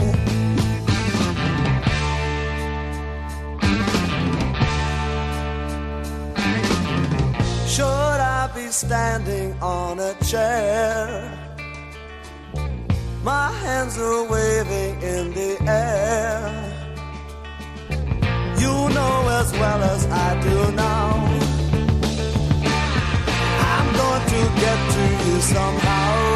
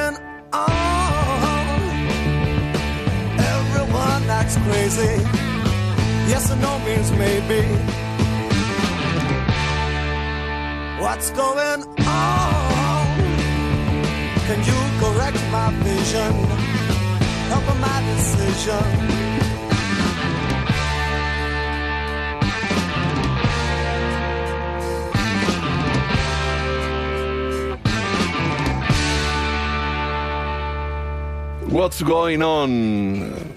Taste on the Boards, segundo trabajo y último trabajo de estudio. Y luego toda una carrera por delante hasta que nos dejó a mediados de los 90 con un hígado bastante destrozado. De verdad, si tenéis la más mínima curiosidad, no os quedéis en, este- en Taste, que está muy bien, pero lo mollar de Rory Gallagher viene después. Y conciertos como ese Irish Tour, del que yo tengo una caja de seis compactos, creo que me regaló Alfred Crespo, y que es una auténtica virguería, sus versiones del Laundromat, Laundromat Blues. Ya sabéis, Albert King, ese Born Under the Bad, eh, Sign, viene ahí la canción. Eh, ese toque especial que le daba esa voz de, borrachín irlandés y la magia que, que es- escupía su Stratocaster. Sí, eh, bueno, yo recomiendo a todos acercarse a la figura de Rory Gallagher porque mal no os va a hacer. Es decir, estáis haciendo cosas mucho más perjudiciales para la salud todo el día que escuchar a Rory Gallagher. Con lo cual os recomiendo que os acerquéis a su música porque es uno de esos artistas eh, viscerales, pasionales, auténticos, que además cogieron una tradición musical rural de un país o de una zona de Estados Unidos y la convirtieron en algo característico de, una taberna irlandesa. Eso para mí no tiene precio. Y nada, aquel, aquel- aquel que no conozca a Rory Gallagher, que supongo que espero que en nuestra audiencia haya poca gente que no conoce a Rory Gallagher, pero no pasa nada por no conocerle, porque para eso estamos en el mundo, para conocer Nunca es artistas. tarde. Nunca es tarde. Yo conozco artistas a diario. O sea, te lo, te lo digo así. Hoy, hoy he, he pinchado para prácticamente para abrir a Donny Hathaway y lo había escuchado poquísimo. Y lo he vuelto a escuchar, pues gracias a, pues como he contado, una versión de los Teskey Brothers de, de una canción de John Lennon en directo. Y mencionan un disco en particular en directo, de donde ellos toman esa canción, no a través de directamente de John Lennon, sino a través de Donny Hathaway. Y dices, pues este tío lo he escuchado alguna vez, pero tampoco tanto. O sea que, de verdad, sin complejos, lo importante es disfrutar de las cosas. Esto no es, una, no es una carrera, no se trata de quién llega primero o quién llega en mejores condiciones. Se trata simplemente de disfrutar, de conocer, de compartir. Y qué hippie estoy quedando. Y mira, sí, un poco hippie. Yo, con- yo no, no firmo eso que último que has dicho. a, mí, eh, a mí toda esa movida hippie no me interesa. El- voy a recomendar algo, algo que nunca hago a un artista español. Gonzalo Portugal es el cantante y guitarrista de Last Fair Deal. Eh, yo los conocí porque fuimos a tocar Downtown Losers con La Frontera a Vitoria. Y tocábamos Downtown Losers, Last Fair Deal y La Frontera. Eh, yo doy por hecho que el que organizó el festival le flipaba el blues porque Last Fair Deal era un rollo similar a Downtown Losers en la propuesta conceptual, pero como trío, o sea, blues de alto voltaje, ya está. Y luego él en solitario con la acústica hace tributo a Rory Gallagher y lo hace muy bien, ¿eh? El otro día encontré vídeos de él haciendo temas de Rory Gallagher, o sea que si alguien tiene la oportunidad de ir a ver a Gonzalo Portugal en acústico o con su banda o como sea, que lo haga, porque ya te digo, yo le conocí, pues eso, tocando con Downtown Losers, no sabía no sabía quién era y nada, hasta aquí nuestro episodio del Rincón del Blues de, de esta edición de Rock and Animal. A mí, Last Fair Deal, que, muchos nos dicen, oye, ponernos a- con la playlist, sabemos de qué grupos pincháis, pero a veces mencionáis grupos que no sabemos. Vale, nuestro inglés no es perfecto, el que lo escucha tampoco. Vamos a no ir de guays. Se refiere a Last, último, Fair, justo, Deal, asunto. O sea, como algo, ¿cómo lo traducirías tú, Dolphin? Last, ¿Cómo traducirías tú Last Fair Deal? El último acuerdo justo, algo así. Bueno, pues el guitarrista es un monstruo. Yo le vi tocando con cápsula en el tributo de esto eh, a David Bowie, al disco de Ziggy Stardust. Y es una, un maquinote tocando y me fliparía viéndolo, eh, verlo haciendo, haciendo blues, ya sea eléctrico o acústico. Y mira, pues lo que hablábamos de las bandas tributo, que estuvimos aquí repartiendo un poco de cera, yo soy de los que, ya que no puedo ver a Rory Gallagher, no me importaría ver a este hombre haciendo sus canciones. Pero por cierto, si echáis un vistazo en YouTube, vais a encontrar con un sonido decente la actuación de Rory Gallagher en Madrid de 1975. Así que ya sabéis que tenemos un mundo por explorar. Y ya que hemos mencionado a Black Sabbath anteriormente, lo has hecho tú en particular, vamos al rincón del coleccionista. ¿Sabes qué?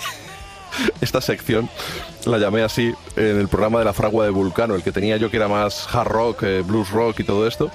Y reescuchando los programas, porque a lo mejor lo retomo, eh, descubrí que, que estos discos raros que, que he empezado a poner hace poco, que en plan coleccionista, lo llamaba el rincón del coleccionista. O sea que tu rincón del blues no fue el primer rincón que hubo en mis programas de radio.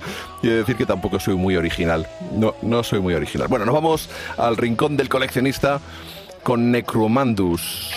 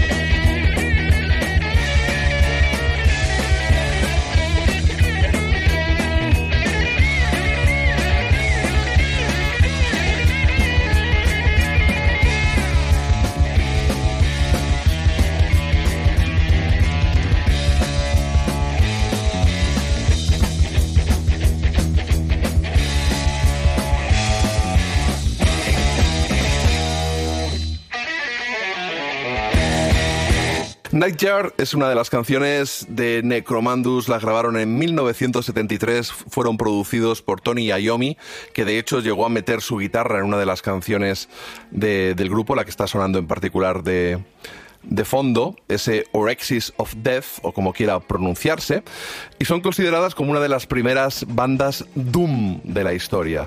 No son muy conocidos, pero sí que os recomiendo que busquéis su disco y os lo echéis a las orejas, porque de verdad merece la pena. Luego encontraréis reediciones, plus, deluxe, directos, pero su, su álbum es lo que tenéis que escuchar y es de verdad una auténtica virguería. ¿Y por qué estamos hablando de Doom? Porque nos hemos propuesto abordar hoy el tema del Stoner Rock.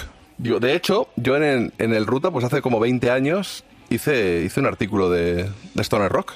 ¿Lo, lo tienes para leerlo por ahí? Como, como nunca has leído artículos tuyos en, en el programa. No, mira, son, creo que eran siete páginas. Aparte no lo he encontrado, lo he buscado. Y es un artículo, la verdad es que tengo curiosidad, porque ahora que, que me he metido entre pecho y espalda estos días tres documentales de Stoner, que he descubierto cosas ahora que no sabía hace 20 años, porque no nos engañemos. eh, no había tantas cosas colgadas en internet hace 20 años como ahora. O sea, eso que lo sepáis. Y estos documentales son posteriores, evidentemente. Eh, lo cierto es que para mí fue un pretexto, como la única ocasión que tenía en el Ruta, de meter a Caius, de meter, con, aprovechando el- la fama que estaban teniendo Queens of the Stone Age ya en ese momento, y de paso, eh, aparte de, revisar pues esa escena de Palm Springs, también meter grupos que estaban en, la órbita. Eh, hemos mencionado a, Monster Magnet. Bueno, yo no creo que sean stoner rock, son más bien pues un hard rock psicodélico, podríamos decir, incluso a veces con algún toque de, de garaje, pero, pero sí es cierto. Sí es, Super Sí, por eso no, pero está ahí por ahí, ¿no?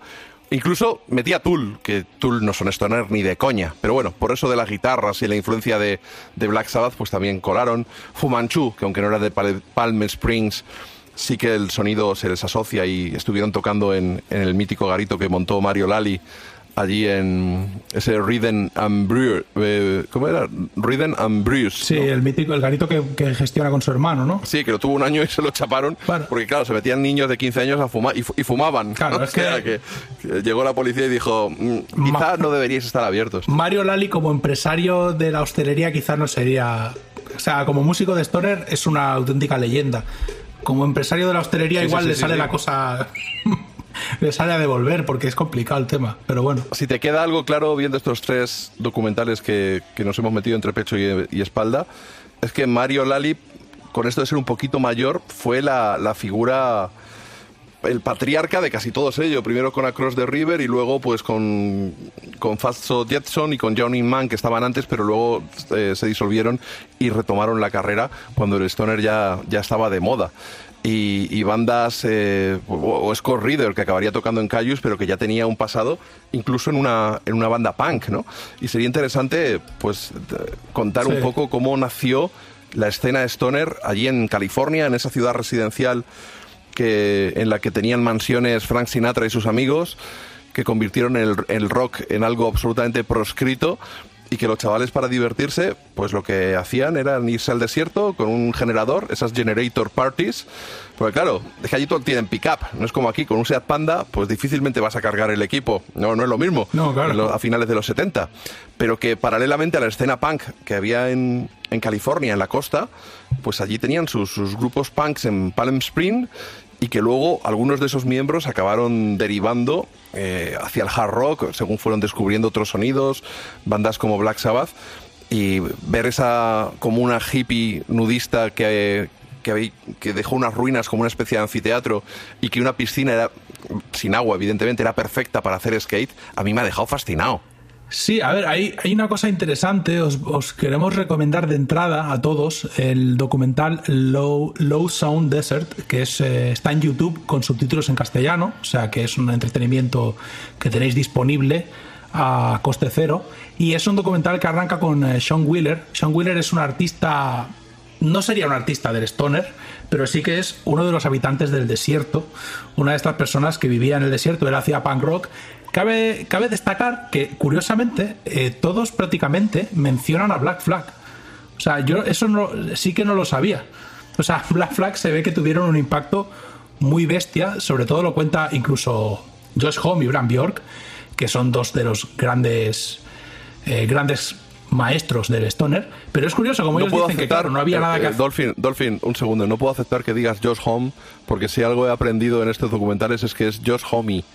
Entonces, por favor, vamos, Ya, a, sí, vamos a intentar pero ilustrar a la gente. yo he dicho- Hemos dicho Ro- Rory Gallagher en lugar de Rory Gallagher, pero Josh Homie yo creo que deberíamos intentarlo, ¿no? Pero es que est- esto nos pasa en todos los programas, que Sí, sabes, qué broma, joder. eh, como con Areta, que yo he dicho Josh Home desde que recuerdo Claro. conocer a Josh Home, entonces claro, cambiar ahora. Pero bueno, esto, la vida, la vida es un poco así. Yo lo que quería decir es que eran todos en realidad punkis. Eh, punkis eh, adictos a la marihuana, es como se definen ellos a sí, Sí, mismos, sí, sí. los protagonistas. Y fue realmente Mario, Mario Lali. Lo interesante de Mario Lali es que es un como eh, es un tipo al que yo admiro hace muchos años porque además es un tipo al que le da un poquito igual todo. O sea, él es muy de segunda fila. Digamos que es obvio que no tiene un problema de ego y que con él no vas a tener nunca un problema de ego. Él siempre ha estado en la, en la retaguardia, pero, pero Mario Lali con Scott Reeder, que acabó siendo bajista de Cayus, fueron Across the River. Y en palabras de, de Bram Bjork, que Batería de Cayus, luego con una carrera en solitario, pero ojo, pedazo de batería y también compositor. Escribía muchas de las canciones. los grandes discos de Cayus, lo que hace que Cayus sean una de mis bandas favoritas, por lo que yo he llegado a, a saber a lo largo de los años, es la química entre Bram, Bram Bjork y Josh Homme, que era una relación amor-odio bastante complicada, por la cual, de hecho, Josh Homme nunca ha vuelto a tocar en Cayus, pero es de ahí de donde surgió toda la movida, realmente la química y ese, ese sonido. Pero cuenta Bram Bjork que Across the River estaban. eh, mira, lo voy a leer literal. En aquel momento se abusaba del punk y del metal, según cuenta Bram Bjork. Y en sus palabras, es, eh, Across the River se saltaron todo eso y fueron directos al rock, cosa que nadie estaba haciendo a mediados de los 80, lo cual sabemos todos porque sabemos que los 80 fueron muy duros para el rock and roll. Se ve que Across the River era una formación en la que básicamente lo que hacían era hard rock. Yo he encontrado una definición con la que me siento bastante cómodo de Jack Endino, el productor. Jack Endino es un productorazo, es eh, está relacionado con el con el con Sub Pop y es productor de Nirvana, de Soundgarden, de Mad Honey. O sea, Jack Endino es una especie de Phil Spector del Stoner eh, Garage. Y él lo que define eh, básicamente es que siempre el Stoner ha sido lo mismo que el Garage, para él no hay diferencias, y ambos no son nada más que una continuación del rock pesado de los 70. Esa es la definición que hace Jack Endi- Jack Endino. Por si algún radio escucha no controla lo que es el Stoner, porque es una etiqueta y nada más. El stoner o desert rock, ese tipo de música, es como el grunge, que es algo más, con lo que estamos todos familiarizados más o menos gracias a Nirvana, pero mucho más cerca del rock pesado de los 70, mucho más oscuro y tirando incluso al doom metal. Y es verdad que una vez después de- del éxito a nivel local, porque según Josh Home, los bolos que montaban en Palm, Palm Springs, que es la zona sur de Los Ángeles, si tú conduces hacia el sur desde Los Ángeles, hay una el desierto. Sí, hay un desierto en el que había gente muy rica y gente muy pobre. Eh, Sean Wheeler cuenta que su familia fuera la primera familia de blancos, porque eran todos indios en la zona, que se estableció en esa parte del desierto eh, y fue su, su abuelo. En los años 20 o por Sí, ahí sí, en los años 20 y él Sí, tenía un, años jar- 20. un, un concepto que me ha gustado mucho que es un jardín de cactus. eso me es un concepto que pensé, ¿eso dará dinero? No sé. El tema está en que, claro, eso es el desierto, pero puro desierto. Y allí no había nada que hacer. Es curioso, he encontrado una declaración de una, una chica que se llama Laurel Stearns, que la citan como habitante del desierto entre 1977 y 1986. Y esta chica lo define como el lugar en el que van los recién casados y los moribundos. Esa clase de sitio. Es como, claro, tú solo vas al desierto si tienes dinero suficiente para ir en plan Frank Sinatra o si simplemente es que estás medio muerto como Clint Eastwood en, en El bueno, el feo y el malo. Entonces, claro, un lugar tan curioso nos da unas, unas para que hagamos un paralelismo con cosas que ya hemos hablado en este programa, es un poco como la escena del black metal en Noruega, una cosa muy local, muy específica, muy única y muy relacionada con lo que se puede hacer en el lugar en el que vives. Es decir, es gente que en el fondo no tenía nada que hacer. Entonces, ¿qué podían hacer? Fumar mucha marihuana, escuchar mucho hard rock porque se oía mucho hard rock y luego juntarse a tocar en el desierto. Montaban un escenario, unos altavoces y a tocar. Y claro, el, propio Mario Lali dice que el, recuerdo que él tiene es que sonaba tan bestia todo que los altavoces se fundían delante de tu cara. O sea, imaginaos lo que tenían que ser esas fiestas de psicodelia, drogas y rock and roll. Ya que mencionas a Mario Lali, vamos a escuchar a Cross the River, su canción Living.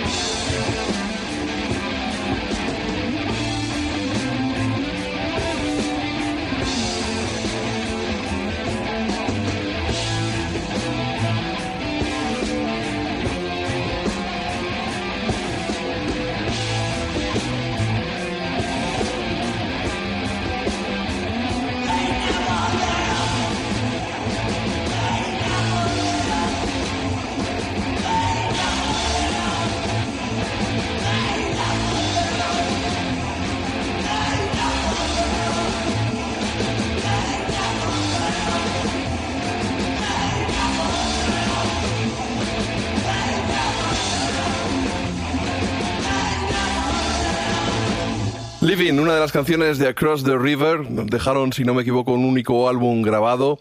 Ahí estaba Scott Reader, ese bajista que decían que había, tenía, había estado antes en una banda punk, no sé si Unseen o alguna de estas, y decían que era el único, Obsessed, perdón, y que, y que realmente era el único que sabía de verdad tocar un instrumento, entendí yo como que, que incluso sabía leer música. Y Mario Lali, que luego se ha quedado hecho un pincel, pero en aquel momento era un, un tiparraco contundente, pero que tocaba la guitarra y cantaba pues como una auténtica bestia y que inspiró a todos, a todos esos chavales que se iban al desierto. Lo decía yo, Somi, en el... Si es que éramos como muchos 600 personas y 400 nos conocíamos. Y no había nada que hacer y nos íbamos allí por las noches. Los conciertos a veces ni se anunciaban, cogíamos el coche y donde veíamos una luz, allí íbamos. Lo que pasa es que, claro, la policía a veces también iba a lo mismo y les paraba los conciertos en mitad de toda, de toda la fiesta. Y también el problema fue que llegó incluso a haber pandilleros que se acercaban a, a repartir leña y muchas veces se, montaban broncas, tenía que ir la policía a disolverlos y quizá eso fue lo que acabó con, con la escena, con la escena Stoner más que otra cosa porque lo que estaba haciendo era crecer, además en el tiempo paralelamente a Nirvana, paralelamente al grunge. El primer disco grunge de de Caius, que lo grabaron siendo unos con 17, 18 años, es del 91. Y recordemos que el Nirvanazo se produjo en septiembre del, del 90 y que bandas como Green River o Mad Honey no, lleva- no, no llevaban mucho tiempo en activo. Estamos hablando del año 88, 89, 90, que es cuando estaba Cross the River y todas esas bandas, bueno, desde finales de los 70 había bandas punk en aquel sitio que, pues, que influyeron un poco. Y por eso hablan mucho de la influencia del metal, pero también de, de la dureza del punk, ¿no? De, de ese golpearte en la cara. Lo que pasa que, que bajaron el ritmo y casi las afinaciones y empezaron a meter esas guitarras que, evidentemente nos evocan a Black Sabbath. Pero vamos, el, documental que ha, que ha mencionado Dolphin está muy muy bien. No es el único que, que os podéis echar a, a las orejas. Yo, de hecho, me he visto tres. He visto otro que se llama Such Hawks Such Hounds, la historia del stoner rock. Lo que pasa que la aborda desde un punto de vista estrictamente musical, sin centrarse tanto en el desierto. Y, bueno, sin ubicarlo, eh, digamos, geográficamente, sino más bien estilísticamente. Y otro más que, aparte de este Low Sound, y otro que podéis ver también es Desert Age. Este no está, es- está en, en YouTube, no lo vais a encontrar subtitulado, pero digamos que, que es otra versión de, de ese low sound del que Dolphin ha hablado y que sí lo podéis disfrutar con, con subtítulos. En todos ellos vas a encontrar con, con las declaraciones de la gente. Y lo que me fastidia de low sound es que no suenan callos y ponen los créditos finales por culpa de- del veto de uno de los miembros de la banda, que yo he deducido que es John García, el cantante de Cayus, que es el único que ni mencionan, de hecho, en ese documental, a diferencia de, de los otros que yo, que yo he nombrado, y es una pena que no, no se puedan poner canciones para, para ilustrarlo. Cuando Caius al final, aunque hay gente que se les ve con cierto, no resentimiento, ¿no? Pero con un poquito de envidia o de celos de, pues estos críos son los que se lo llevaron, pero esto aquí estaba ya desde antes. Eh, es una pena no, no poder disfrutarlo porque al final fueron Caius los que pusieron en el mapa esa, esa, esa región de, de California. Sí, mira, yo quería, eh, ya, que lo- ya, que, ya que entramos en el tema, contar un pelín, un poquitito la historia de Scott Reader.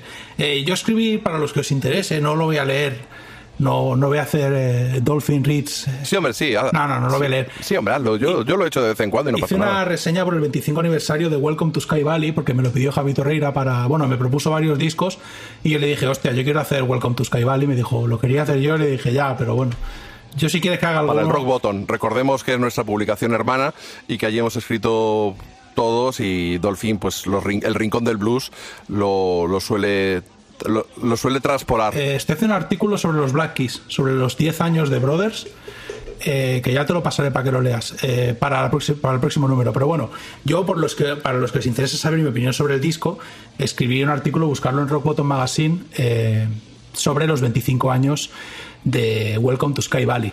Esta zona de Sky Valley, de- del Valle de Coachella, el desierto de Palm Springs, eh, la vais a ver muy clara, explicada en coche por Sean Wheeler.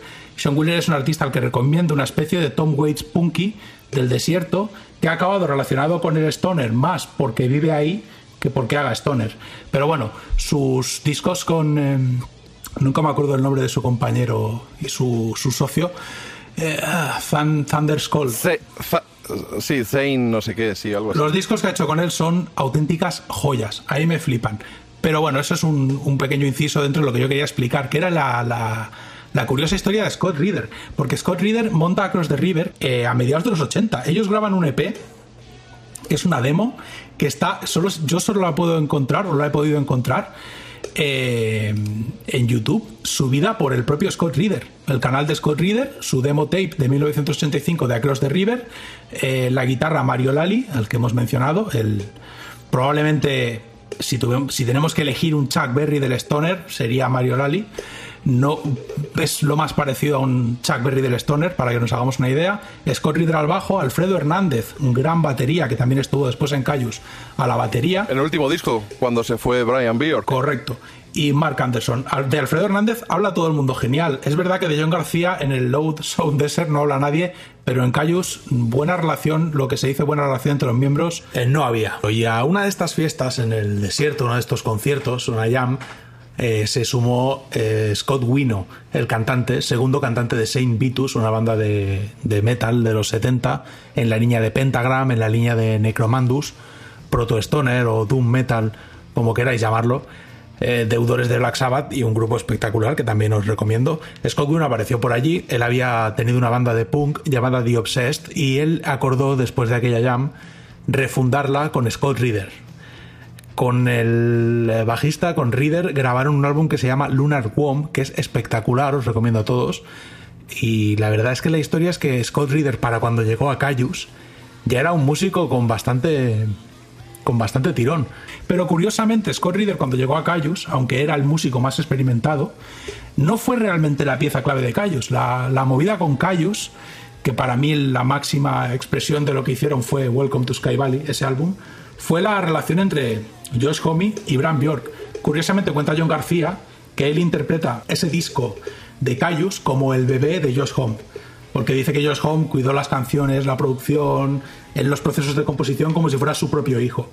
Y el disco está organizado en tres actos y realmente es un, es un buen ejemplo de lo que es el stoner.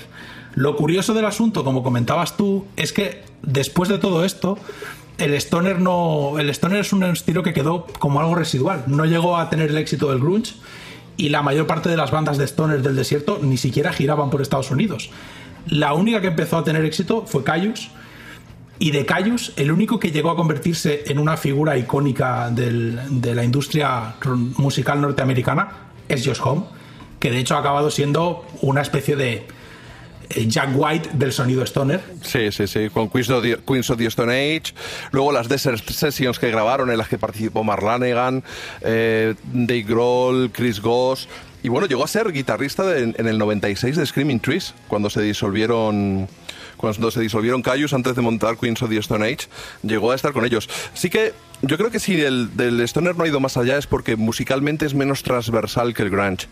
Y digamos que es una música que es fácil que solo le guste a los heavies. Los grupos que hubo posteriormente, como Unida, de, de- de John García, del cantante de, de Cayus, que yo le entrevisté y no tenía un buen recuerdo de Cayus. Y de hecho no tocaba muchas canciones de Cayus en directo cuando vino a la esquena. Bandas como Orquesta del Desierto, eh, Karma to Burn, eh, los Atomic Beach Walks, que creo que es la banda que fundó Ed Mandel de, de, Monster Magnet, que también aparecen por ahí mencionados, Fu Manchu, el grupo que surgió de los ex Fu Manchu, que, que se llaman los Nebula, que son brutales, y que te recuerdo la anécdota que cuando entrevisté a Fu Manchu porque venían de gira, que por cierto tocaban Sex Museum de Teloneros y se los comieron, pues me colgó el teléfono dos veces porque le pregunté por los miembros de Nebula. ¿Sabes? Voy a colgar esa entrevista en, Patreon para que la leáis. El hijo de puta me hizo ahí un. Vamos, muy, muy mal, se portó muy mal. me, me- ha caído muy mal. Pero los discos de Fumanchu son cojonudos. Y, e iban a tocar al, garito este que montó Mario, Mario Lali. Ese, en vez de Rhythm and Blues, que sería R y B, es Rhythm and Brews, Breus, que son bebidas. Que es un nombre muy bueno, pero que se lo, se lo, chaparon, se lo chaparon muy pronto. Hombre, Fuma- Fumanchu son un poco más. eh, iba a decir comerciales, pero no es la palabra, pero más radiables. O sea, Fumanchu es uno de esos grupos como Monster Magnet que partiendo de un sonido psicodélico y oscuro no lo que hacen no es tan stoner como otras cosas. Porque, a ver, realmente si, si somos honestos, el stoner es una forma de metal, es otra versión más del rock sí, pesado sí, de los sí. 70. Entonces, claro, dentro del metal hay diferentes variantes, eh, pero son un grupo, en el caso de Fumanchu, es el típico grupo que le puedo poner a colegas que no les gusta el Entiendo lo que quieres decir, pero, bueno, decirlo. yo, yo encuentro más variedad en un Seattle que tenías a Soundgarden, que además pues, suavizaron su sonido. Tenías a Screaming Trees, tenías a Nirvana, tenías a Pearl Jam, tenías a Mad Honey. El se- claro, el sello de Soundgarden, tú piensas que el sello de Soundgarden, el SST este, Soundgarden más o menos iban a la vez que Sí, Across sí, the sí. River. Y ese O sea, sello, ese sello eran- estaban Dinosaur Jr., estaban también los Black Flag, estaban todas estas bandas allí. O sea que había cierta retroalimentación, pero como digo, esto es, mira, eh, es- esto es lo mismo que pasó con los Ramones, con la diferencia de que estando en Nueva York es más fácil que acabes llegando a todo el mundo, pero estando en el desierto, como no seas un Josh Home de la vida y seas un tipo capaz de ver las cosas de una forma un poco más tridimensional y acabar montando un proyecto como Caius, que, o sea, perdona, como Queen of the Stone Age, que a mí Queen of the Stone Age no me flipan, pero hay que reconocerle que sin, sin, sin perder su, su pedigrí Stoner, consiguió hacer un producto comercialmente viable. Y eso es bastante increíble, porque Queen of the Stone Age, cuando sacaron el disco este negro, que la portada, no, que la portada es roja, con las letras en negro. Tercero. El primero era muy stoner, lo petaron con el segundo, con el azul, el Rate R, y luego ya lo acabaron de petar absolutamente con el rojo, con el Songs for the Dead. Tío, el, el ter- el tercero, tú ibas, a, tú ibas con tus colegas y gente que escuchaba, yo qué sé, los 40 principales, Sí, gente de U2. empezó a escuchar Queen of the Sí, Stone sí, Age. sí, sí, sí, sí. O sea, es algo que hay que tener. Hay gente que le critica por ello. Yo realmente eh, creo que es admirable que el tipo haya conseguido ese tipo de cosas asociado con músicos bastante inestables. Porque Queen of the Stone Age es un proyecto asociado con colgados. Del- con, colgados con Nico suyos. que estuvo también en. Cuando, es cuando Scott Reader dejó, dejó la banda, de hecho en el documental eh, hablaban de que Nico Olivieri era una bala perdida desde los 14 años. Y había estado en grupos por ahí. Sí, sí, pasó, por. Queen- eh, pasó por Caius, luego estuvo en Queens of the Stone Age. eh, han tenido una denuncia mutua con orden de alejamiento. Ha tocado en los Dwarfs. Y yo tengo una anécdota muy, muy graciosa con. Pero ahora enseguida vamos a pinchar ya de Caius el Gardenia. Tengo una anécdota buena. Eh, tocaron Queens of the Stone Age en Madrid en la sala Arena y yo les entrevisté pues por la tarde o no, por la mañana y entrevisté a Nico Olivieri, me tocó, ya había entrevistado dos veces por teléfono a Josh Homme, de hecho hay una portada del Ruta, a ver si subo el artículo también a, Patreon, voy a, subir a Patreon, voy a, empezar a escanear cosas de las que vayamos hablando aquí, voy a ir subiendo cositas para, para que la gente pueda ir leyendo. Y el caso es que me dice Nico Olivieri, dice, oye, ¿tú me podrías hacer un favor? Digo, hombre, sí, claro, depende. Dice, pues mira, pues que es que soy coleccionista de discos y me gustaría, mm, si me pudieras comprar, es que yo no me va a dar tiempo, si me pudieras comprar unos cuantos vinilos de punk español, yo te lo agradecería. Mm, dije, bueno, vale. Digo, ¿y cuánto me gastas? Dice, no, da igual lo que, lo que quieras. Digo, pero... No, no, sí, sí. Total, me fui a, a Monster Records, que eran colegas y que distribuían cosas, y me pasaron ellos unos cuantos. También, digo, ver si este gilipollas me va a dejar colgado y me va a dejar un dineral en una tienda y luego no me lo va a dar. Y en Munster, bueno, como eran colegas, pues me, me dieron los discos por adelantado y, y luego este cumplió, ¿eh? Le busqué, me dio, no sé si eran 120 euros o, o por ahí, o 130, un bolsón de, de discos que no, no recuerdo ahora mismo. Sí que recuerdo uno muy anecdótico, que es cuando salieron los Sex Pistols, hubo un grupo español que se hizo entero el Nevermind the Bollocks, no en español, pero bueno, era una banda de, de músicos de otros grupos que hicieron el Nevermind the Bollocks para el mercado nacional. y, y los, y los de y los de Monster Records habían hecho una reedición o la distribuían. Y, bueno, la verdad es que estuvo, estuvo divertido conocer a, a Nico. Y vamos a escuchar antes de enrollarnos más a Cayus, que yo ya tengo monaco de recordar cómo sonaba este Gardenia.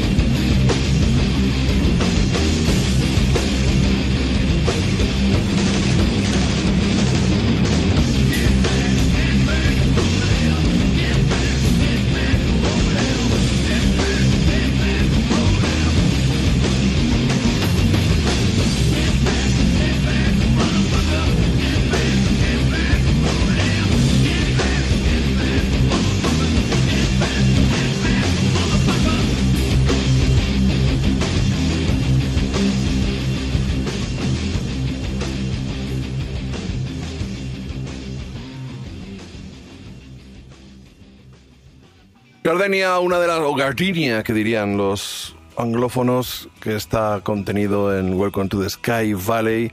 Si no recuerdo mal, el tercer disco, ¿no? El tercer disco, sí, el último sí. con Brand Bjork. Luego va el Circus and Circus Leaf Town. El primero es Wretch. Y el segundo, ¿cómo se llamaba? El segundo de Caius. Eh, Blues of the Red Sun. Ese, ese, con la. Con la Una obra maestra, una joya, una Sí, sí, auténtica sí, sí. joya, tanto el Blues of the Red Sun como Welcome to Sky Valley. Me gustan hasta los andares de Cayus. Este Welcome to Sky Valley, producido por Chris Ross, es eh, de Masters of Reality, que es otro de los ideólogos sonoros. Eh, así como Jack Endino es una pieza clave en el sonido grunge y voz, voz, voz autorizada para hablar de cualquier cosa relacionada con, con música, obviamente, eh, Chris Ross sería una especie de, de maestro de ceremonias del, del rollo, un auténtico arquitecto. Sí, pero no lo mencionan. No, ¿eh? no lo mencionan. No, no recuerdo que nadie le mencione. Nadie, nadie, nadie le menciona en el documental. No le mencionan, pero lo es. Es que yo creo, yo creo que llegó allí tarde. Yo creo que llegó tarde, no estaba. Allí el estudio, las Desert Sessions fueron muy famosas. Que ahora, por cierto, estoy chinado, tío. No, no- no estoy encontrando los discos. Mm, de- ni, ni de Cayus, ni de Fumanchu, ni de Nebula, ni de las Desert Sessions. Yo creo que él llegó más tarde y se subió al carro. Lo que pasa que fue una pieza muy clave en el sonido de Cayus, en el sonido que a algunos nos hizo amar el, el stoner. Esto es como estábamos diciendo antes. Yo no llegué al stoner escuchando doom metal de los 70 raro en una, en una librería llena de polvo de un señor que me dejó entrar a la trastienda y me puso unos vinilos. Yo llegué al stoner por el Power Trip de Monster Magnet. Y a través, a través de Monster Magnet supe quién era Chris Ross y a través de Chris Ross supe quiénes eran Cayus. Y luego ya re- em, fui tirando el hilo para, para descubrir la historia. Pero es obvio que no vas a empezar por Across the River. Eso es compli- complicado. El, eh, Chris, una de las cosas que decía es que él lo llamaba em, out, out of the walk rock. Entonces, venía a querer decir con esto, es que, porque out of the walk es como, es como hacer referencia a que algo es un caos o que tu estado mental cuando estás out of the walk es que estás eh, hecho un lío. Tu cabeza es puro caos. Y él, eh, lo que dice Chris Ross es que el sonido que conseguían, la música, el elemento inestable y ligérsico a la hora de producir que había entre Josh Home y Bram Bjork, eh, tenía como resultado este Out of the Walk Rock, que era un rock eh, caótico, melancólico y que en el fondo está hecho como con la vista puesta en, en el horizonte. Ahí te veo con tu montaña de Sí, discos. he encontrado todo, tío. He encontrado aquí todo mientras hablabas, mientras dabas la chapa. En Welcome to the Sky Valley hay un punto irracional y extremo en, en la, en la música, en lo musical. Y es interesante, es interesante acercarse a este disco y escucharlo una y otra vez, al menos para mí. Mira, tengo siete discos de Nebula, cinco de Masters of Reality. Tengo aquí las Desert Sessions, unos cuantos CDs. Luego de Hermano tengo. Hostia, tengo cuatro discos de Hermano. Tantos sacaron. los vi en el Azquena, hermano. Yo también, yo también. Eh, y de Fumanchu tengo también otro chorro. Pero bueno, como no me hablo ya con ellos, dos. Podemos hacer un día un especial cuatro, que sea cinco, inventario de discos de JF Nueve, y en- nueve discos de Fumanchu tengo. Pues mira, ya tenemos programa especial inventario de discos de JF y luego entre entre contar discos y contar discos lees artículos que has escrito. sí, sí, con, sí. con rever, con mucha rever. Recitas, ¿sabes? Recitas. Oye, por pin- por- Eres un rapsoda de tu propia La obra. madre que te parió. Oye, por pinchar algo más de, de Mario Lali, que, que yo creo que es el personaje más injustamente olvidado de la historia del rock después de haber visto estos documentales, vamos... te- Sí, in- incluso en este programa no hemos hablado no, no, mucho. nada, cero, cero, cero. Vamos a poner... Vamos a poner, vamos a, poner a, a Fatso Jetson, si te parece. ¿De acuerdo? Eh, Fatso Jetson, si tuvieran un Patreon, yo sería su Patreon porque, madre mía, es espectacular. Yo siento bastante que incluso nos ha quedado esta sección injusta con la familia Lali. Desde aquí pido perdón a los Lali del mundo. También te digo que con ese apellido. ya- a ver, Lali es un apellido complicado, pero Italiano, Homie italiano. también, ¿eh? Sí, sí, la verdad es que sí. De todas formas, como tú vives en Texas, como vives en Texas y cantas en inglés y eso, e incluso acabarás haciendo monólogo seguro en la televisión, di homie con H en vez de con J, homie. No digas homie. Homie, homie, ya, pero. Quiero decir, es un, co- es un- es un Pues, consejo ¿sabes que te doy aquí- gratis como amigo, ¿sabes? Pero si, pero si mal rollo, ¿eh? Tú sabes que aquí ya varias veces me han dicho lo contrario. Norteamericanos de pura cepa. Que hables con J. que no pierda el acento, que, que tengo un acento muy particular porque ellos no están acostumbrados tampoco al acento a Castilian, como ellos dicen, Pero me lo han dicho varias veces, ¿eh? No, no pierdas el acento, tío, no pierdas el acento, porque en, en Texas, bueno, en Dallas, la gente con la que yo me he cruzado, les mola bastante el acento español. Es algo que se dice poco en España, pero hay, mucho complejo en España eh, sobre hablar en inglés. En cualquier caso, más allá de mis problemas personales con la pronunciación del inglés, os recomiendo mucho a Falso Jetson. Es verdad que es un grupo que ha tenido poco recorrido, o bueno, poco recorrido no. En realidad ellos eh, incluso... eh, incluso en- con Across the River llegaron a tener a Black Flag, pero en la etapa de Falso Jetson ya es en la que los Lalis son un poquitito más de coquetear con el blues, o al menos a mí me lo parece. Hacen desert rock y son una banda de desert rock sin, sin ninguna sin ninguna eh, sin, sin ningún matiz pero creo que incorporan un poco de bluesete al rollo en Falso Jetson y eso es bastante interesante. Bueno, eso lo mencionan también en el documental, que el blues es una de las bases del sonido de- del stoner, ¿no? Oye, pues me estoy empalmando, eh, pero así, no, no de una manera literal, sino imaginariamente, y he decidido que voy a hacer un cajón stoner, tío. Tú sabes que yo organizo la música de una manera un tanto peculiar.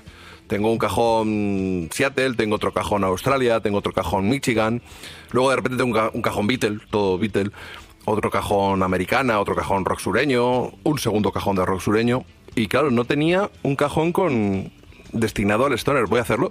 He sacado ahora, mientras hablabas, Atomic Beach Walks, los Black NASA. Voy a buscar a Karma to Burn. Tengo también por ahí algún disco del de Johnny Man. Este de las piedras lo, lo tengo. Estoy feliz. Oye, vamos a poner a Fatso Jetson. Este... Si quieres, no pasamos el resto del programa viendo cómo ordenas discos, ¿te parece? Venga, pues Yo me te parece veo. guay. Sí, La me gente por se lo va a tener que imaginar. Bueno, tú, tú me ves desaparecer de repente de, de delante del móvil. Sí, Y dices, yo de- ¿Dónde está este? De repente estoy hablando solo, pero bueno, No, no, no, no te, pasa nada. No, te escucho, te llevo los auriculares. Venga, vamos a escuchar a Fatso Jetson, este Kettles of que- y- y- y a la vuelta seguimos.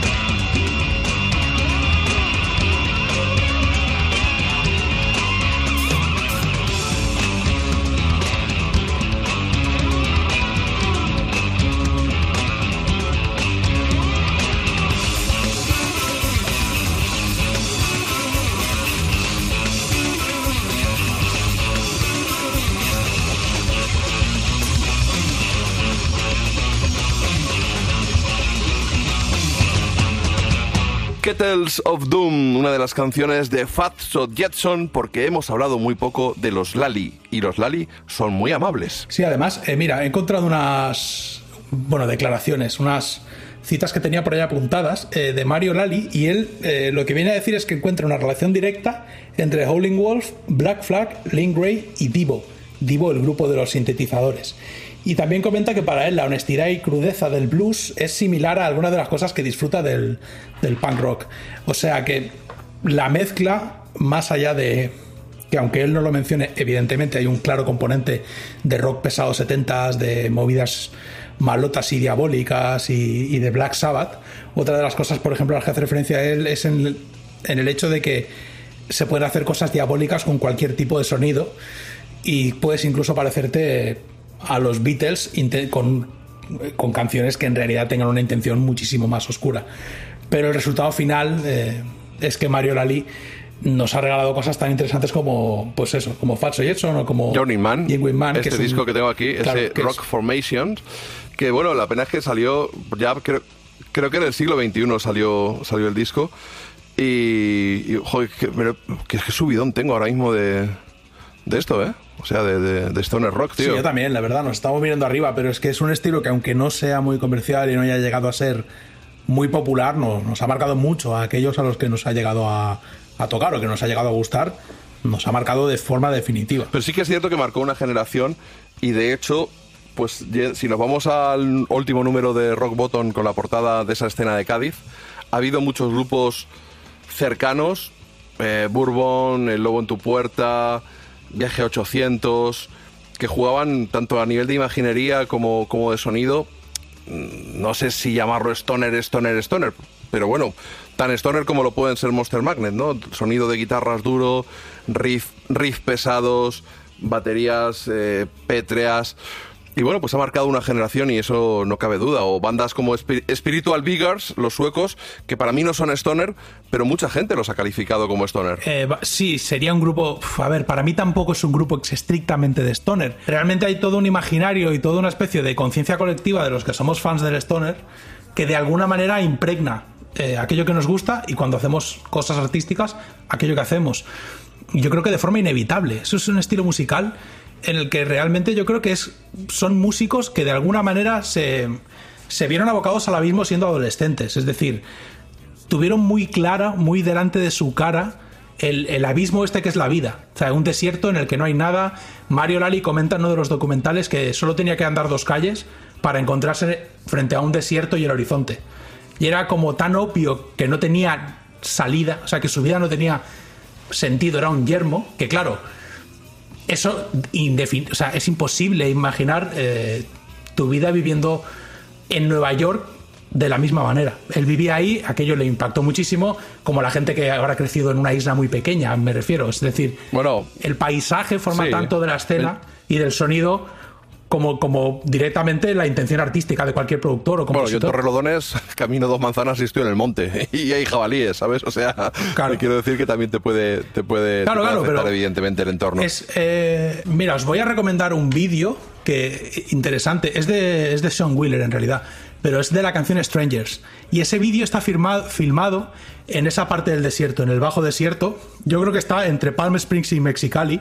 Es- hay una zona eh, cerca del Coachella Valley este. Es una zona toda desértica que es directamente como si, como si fuera Mad Max. Y el documenta, el videoclip, eh, la canción se llama Strangers, buscarlo en YouTube. Son él es el con el guitarrista andando y cantando por el por una carretera en ruinas.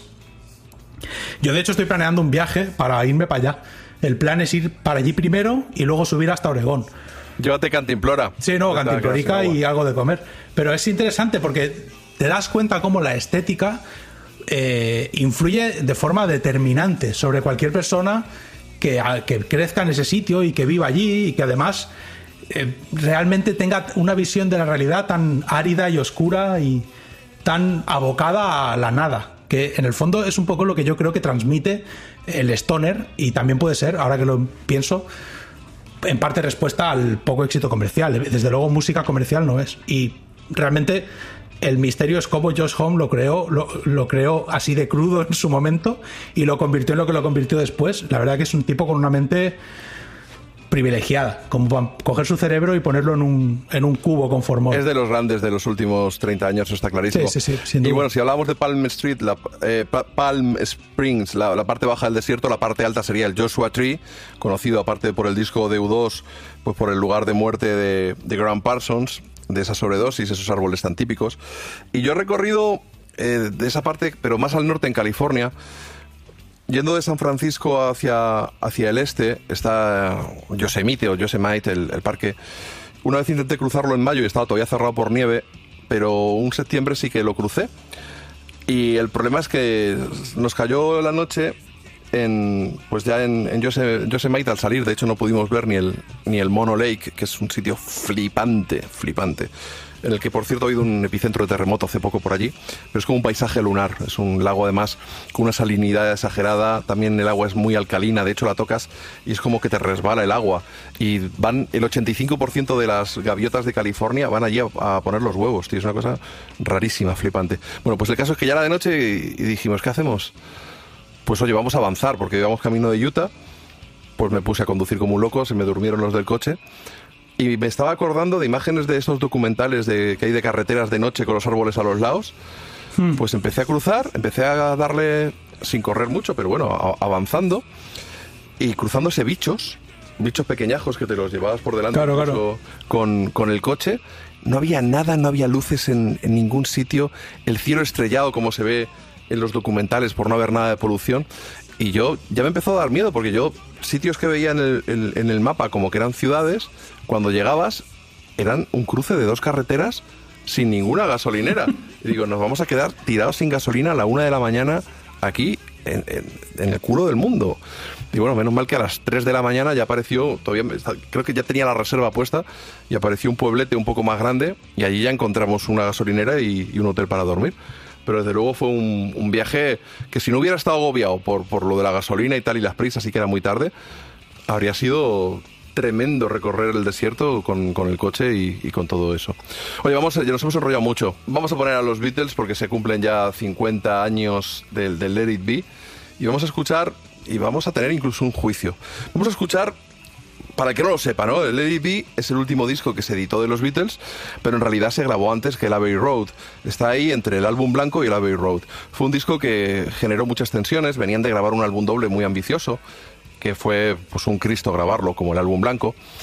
Y, y digamos que, que el Let It Be fue el principio del fin. Bueno, lo había sido el álbum blanco, pero ya en el Let It Be ya se tuvieron claro que no iba a haber algo más allá. Pero claro, es que estaban tan en desacuerdo que no llegaron a publicar ese álbum y sin embargo se pusieron a grabar el Abbey Road. Entonces eh, se desentendieron un poco del disco y, bueno, pues Paul McCartney y George Martin tenían una idea de él, pero por su parte John Lennon y George Harrison que posteriormente en solitario trabajarían con Phil Spector, querían que el disco lo mezclara Phil Spector. Bueno, finalmente así fue, y este I'm Me Mine es una de las canciones que podéis escuchar en el disco original, en el que conocimos del, del Let It Be, de los Beatles, que se publicó en 1970. A continuación, nuestro queridísimo Sanfrey va a llevar a juicio a Phil Spector no por haber matado a una camarera y llevar 20 años casi en la cárcel, no, sino por esa mezcla que generó mucha polémica y sobre todo la generó a partir de que a Paul McCartney se le puso en sus santos mismísimos y en 2003 publicó el Let It Naked, que es una versión pues sin esas... Luego hablaremos de quién es Phil Spector y un poco sus técnicas de grabación, pero era una producción más austera y más acorde a lo que quería Paul McCartney, que podría ser el, Phil Spector de, la banda. Así que I'm Me Mine, juicio de Humphrey Bird, y después el de Long and Winding Road, pero no la versión tan orquestada de Phil Spector, sino la versión naked, insisto, la de Paul McCartney.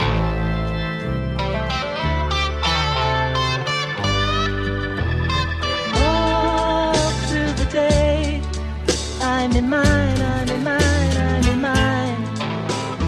All through the night. I'm in mine, I'm in mine. Right.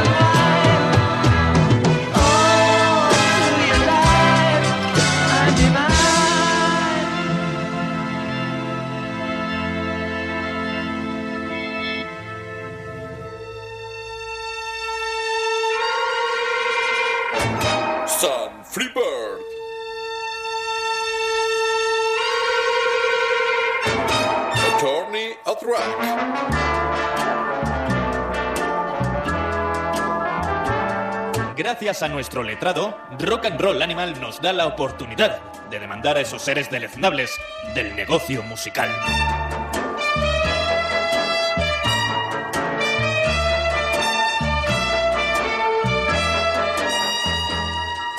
Con la venia de su señoría, hoy tenemos en sala a Harvey Phil Spector.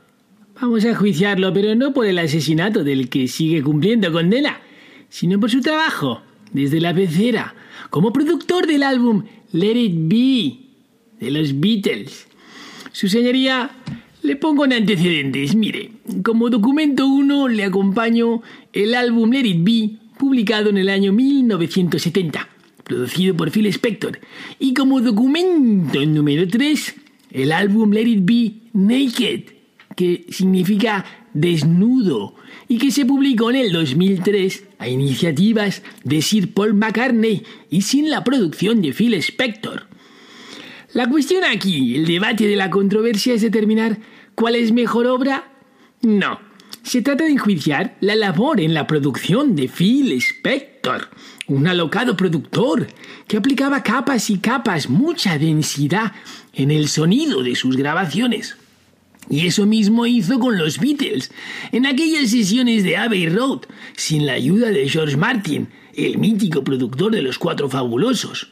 El letrado que aquí le habla ha leído entrevistas a John Lennon, en el que se mostraba crítico con esa labor de producción de Phil Spector. Todo sonaba demasiado grave, demasiado pretencioso. Recibió críticas divididas. Unos pensaron que era necesario preservar el sonido original del álbum editado en el 70, mientras que otros opinaban que no, que el ejercicio realizado por McCartney era acertado. La verdad es que Let It Be Naked suena más limpio, porque no podemos comparar el sonido de los años 70 con el del 2003. Pero es cierto que en el desnudo se erige como un quinto Beatle el señor Billy Preston, teclista de color que se trajo George Harrison a las sesiones de grabación cuando volvió tras ser expulsado por McCartney. El desnudo es excelso, pero lo sabemos porque se publicó. Así pues, si solo tuviéramos el Let It Be grabado o producido por Phil Spector, ¿cuál sería el resultado? Pues bien, debo decirles que a mí me agrada. Ahí se notan cuatro músicos prácticamente tocando en directo, sin artificios corales o orquestrales más propios de la tapa de George Martin. A lo mejor no estarán de acuerdo, pero considero que el trabajo realizado por Phil Spector ha de ser aprobado y por lo tanto, con la venia de su señoría, pido que el señor Harvey Phil Spector ha de ser absuelto. Aunque personalmente prefiero el Eric desnudo. Próximamente más demandas y más querellas contra esos seres deleznables del negocio musical.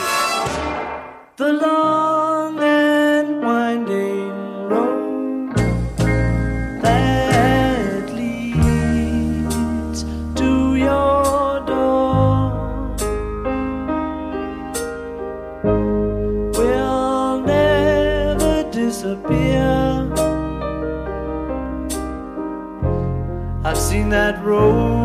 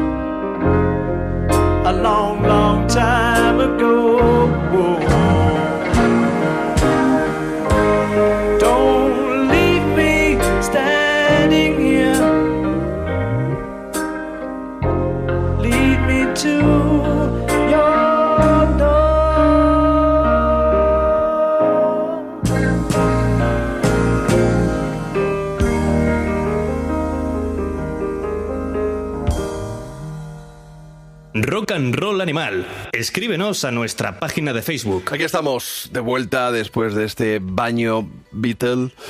I'm Me Mind, mezcla de Spector, The Long and Winding Road, el Let It Be Naked, podríamos decir el Let It Be de McCartney. Y lo primero, recogida de cable, que el Death Valley no son 800 bajo el nivel del mar, sino 86. Es el punto el punto más, más bajo. Se me ha ido. Ya lo dije yo, mientras lo estaba diciendo, digo, "Mm, creo que me he pasado. Pero es que con esto de que viene en pies, pues la verdad es que me. En el Badwater Basin es donde está la zona más baja, que es una como un valle salado. Yo he flipado, sí, Sí, claro. sí, sí, sí. Pero no sabía si era el dato o no. He dicho, hostias, pues tiene que ser heavy. No, no, no lo es. Es lo primero que he hecho en cuanto he- nos hemos puesto a escuchar a los Beatles. Me, me he ido a mirar este dato. Pero bueno, la verdad es que está un, está un poco moña San Friber últimamente, ¿no? Indulta a demasiada gente. Me, me da a mí la impresión. Sí, se ha vuelto. Es la sombra de lo que fue. Sí, desde que tiene su podcast propio, os recordamos que es The San Bird Experience Rock Show, un programa muy malo con muy malas canciones. Aparte el chaval, pues, pues no sabe hablar, no tiene gracia. Y, yo no sé qué hago escuchándolo cada vez que sale. Saca uno por semana el cabrón encima. En fin, la verdad es que se nos ha echado a perder y está un poco blando, lo ha indultado. Pero yo, vamos a ver, si te soy sincero, pues cuando yo he escuchado los, los Beatles, que claro, que es que los empecé a escuchar con 11 años, yo no noté nada raro en el It Be y no sabía ni quién era Phil Spector en aquel momento. Y no sé en qué momento me enteré de que fue Phil Spector y no sé en qué momento me enteré de que en realidad no era el último disco de los Beatles, sino el penúltimo a la hora de grabar. Sí que lo asocias por las canciones, por Get Back y todas estas al concierto en, en la azotea, ¿no? El último concierto que dieron los Beatles y eso que ya llevaban sin tocar un tiempo, pues desde 1966, si no me equivoco. En esta gira que hicieron ya la última manga con las Supremes y con los Remains de, teloneros. Cuando dijo Josh Harrison somos un circo de pulgas y ya mandaron todo a la mierda y bueno, se, se centraron en componer, que para mí dieron lugar a una época muy fructífera que, que me flipa, ¿no? Y he de decir que cuando no, no le ponía inconvenientes ninguno al, al disco, a la mezcla de Phil Spector, pero cuando en 2003 salió el Naked y tampoco tenía yo muy claro en aquel momento que era la, de McCartney, sino que bueno, es mezclado por nosotros, pues me gustó más, me pareció más orgánico, me pareció... Pues que claro, es que Phil Spector es, es como es, es un tío que se ha caracterizado por, por su muro de sonido, por superponer capas, capas, capas, castañuelas, orquestaciones, violines, vientos, más viento, eh, más, perdón, vientos, más cuerdas que vientos, más cuerdas, muchas más cuerdas que, que vientos, Phil Spector. Y al final el ejemplo es este, el de Long and Winding Road, que era casi una sinfonía, que yo achacaría aquello en su momento a Paul McCartney, que sabemos que es el más ecléctico de, de los Beatles, capaz de hacerte el Helter Skelter y el Eleanor Rigby, y también este de Long and Winding Road. Y en el Naked el arreglo es totalmente distinto. Es que, a ver, realmente no es que sea la mezcla de. La mezcla de Phil Spector, es la producción musical de Phil Spector. O sea, Sí, sí. George Los Mar- arreglos, todo. Claro, George Martin, eh, para que nos entendamos, en el momento de Larry Bill les dijo a los Beatles: Mira, ¿sabéis contar? Pues no contéis conmigo, porque estaba un poco harto de los Beatles. Es Hombre, es verdad, que- fue- es que dieron mucho la chapa y con Yoko no metía en el estudio todo el puto día. Estaba harto de Eh, ellos, dijo, mira, pa' cualquiera". buscaos un hobby, ¿eh? dejadme vivir, dejadme vivir. Y pero por tanto y se fue. Lo que pasa es que luego lo convencieron, les, di- les lo convencieron para currar en el Abbey Road. Y es verdad que les dijo, ¿me vais a dejar en paz? Y le dijeron, venga, va, no te damos la chapa. Y así es como volvieron a, al redil de trabajar, juntos, de trabajar juntos. Y en realidad fue John Lennon, porque John, a ver, esta, eh, hay una cosa muy típica en internet últimamente que es lo de mm, mi Beatle favorito es George Harrison. Vamos a ver, los Beatles son los Beatles gracias a George Martin y Paul McCartney. Lo dice un fan de John Lennon, pero la verdad es esa. Cuanto más lees sobre los Beatles, más te informas y más los escuchas, es incuestionable. Es la banda de Paul McCartney y el productor George Martin. Gracias a esos dos tenemos a los Beatles. ¿Qué pasa? Que luego el peso en, dentro del grupo, el peso específico de John Lennon Su carisma, y la su carisma, personalidad de John. Lennon marcaba, claro, marcaba mucho todo. Y John Lennon cogió y dijo, mira, voy a contratar a Phil Spector porque me da a mí la gana y Phil Spector va a acabar eh, el Let It Be, porque el Let It Be era un disco en realidad inacabado y abandonado, las dos cosas. No lo terminaron y dijeron, "Anda, Toma ya, por culo. la movida esa de Let It Be, que en realidad se llamaba se hubiera llamado Get Back el disco. Se acabó llamando It Be. También es cierto que yo creo que, que Paul McCartney eh, gan- acabó ganando un Oscar por la canción It Be. O sea, Paul McCartney en el momento es verdad que di- ardió contra. Si hubiera habido Twitter, hubiera ardido Twitter. Porque, claro, para Paul McCartney fue una tradición, porque el, el produ- el productor dentro del grupo era Paul McCartney y el productor del grupo era George Martin. Y teniendo a un genio como George Martin y a un tipo como Paul McCartney, muchos nos preguntamos, A posteriori, evidentemente, yo el primer día que escuché Eric B, a mí me encantó. Y no, y no, y no sabía quién era Phil Spector. Y no le pusimos ningún inconveniente. No. Ninguno. Y los Beatles es un grupo que todos hemos oído desde que tenemos uso de razón. Yo no recuerdo la primera vez que escuché a los Beatles. Recuerdo escuchar a los Beatles, pues, pues a los Beatles como a Queen. Es un grupo que es banda sonora de Occidente. Entonces no, no te sé decir. Mi primera impresión sobre los Beatles no tengo una, no la sé. Yo sé que cuando me puse a investigar sobre los Beatles, mi gran duda fue, ¿pero en qué momento yo estoy en un grupo en el que está Paul McCartney y que nos produce George Martin y contrato al zumbao de Phil Spector, que no tiene nada que ver con lo que yo hago, para que acabe un disco? No solo para que lo produzca, para que lo termine.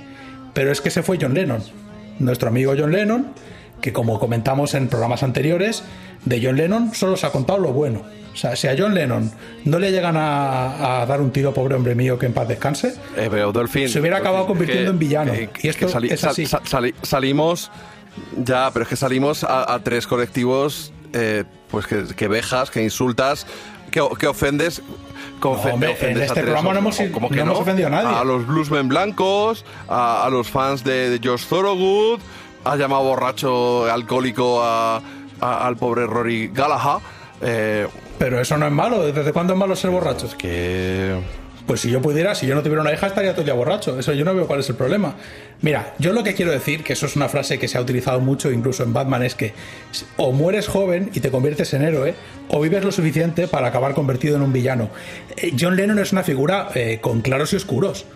Realmente no tienes que investigar mucho. Si tú te pones a buscar, la infor- por ejemplo, Hey Jude es una canción de Paul McCartney al hijo de John Lennon. Sí, y tú te pones a informarte y Julian Lennon dice que los momentos de cariño paternal que recuerda en su vida fueron con Paul McCartney. Sí, sí, sí, sí. Entonces, no es que yo quiera, yo soy fan de John Lennon.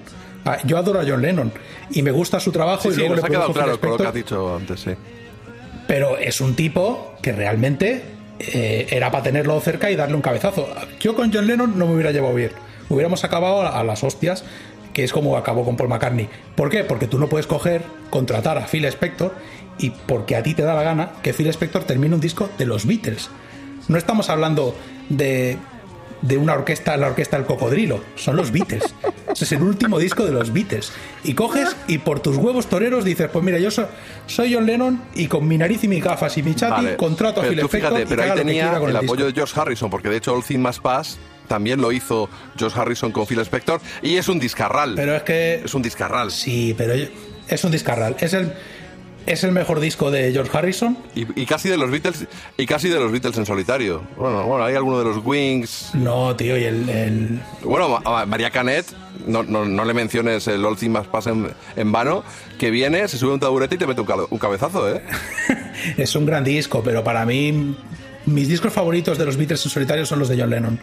Pero quitando ese tema que es, subjetivo, realmente no hacía falta que Phil Spector acabara un disco de los Beatles, porque eran los Beatles.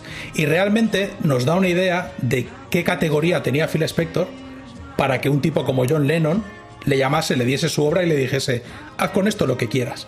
Porque la verdad es que Phil Spector se había convertido durante los 60, entre el 60 y el 66, Phil Spector se convirtió en el productor más grande que ha existido. Productor musical de mayor dimensión. Eh, era una figura que hoy en día no existe, pero vendría a ser como Tarantino en el cine. Sí, pero yo, yo, recor- yo recortaría un poco los años, porque de hecho la llegada. De, de- hecho, los Beatles, el desembarco de, de los Beatles con I Wanna Hold Your Hand en el 64 en Estados Unidos y la British Invasion, hizo que los grupos. Porque se estaban repartiendo el bacalao entre la Motown y Phil Spector. Que si las Ronettes, pues las Supremes. Que si las Crystals, pues Martin de Bandelas. Y llega el 64 los Beatles y a tomar por culo la, la bicicleta. Incluso los Beach Boys.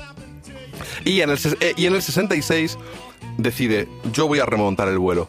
Y es cuando graba, que hoy estamos además muy Tina Turner, y es la canción que va a sonar luego, está todo muy bien hilado con la película, porque ahora en cuanto nos vayamos nos vamos al cine con, con Cepi, que nos va a hablar de la peli de, de Tina Turner, esa What's Love Got to Do With It. Y la canción que va a sonar es el River Deep Mountain High.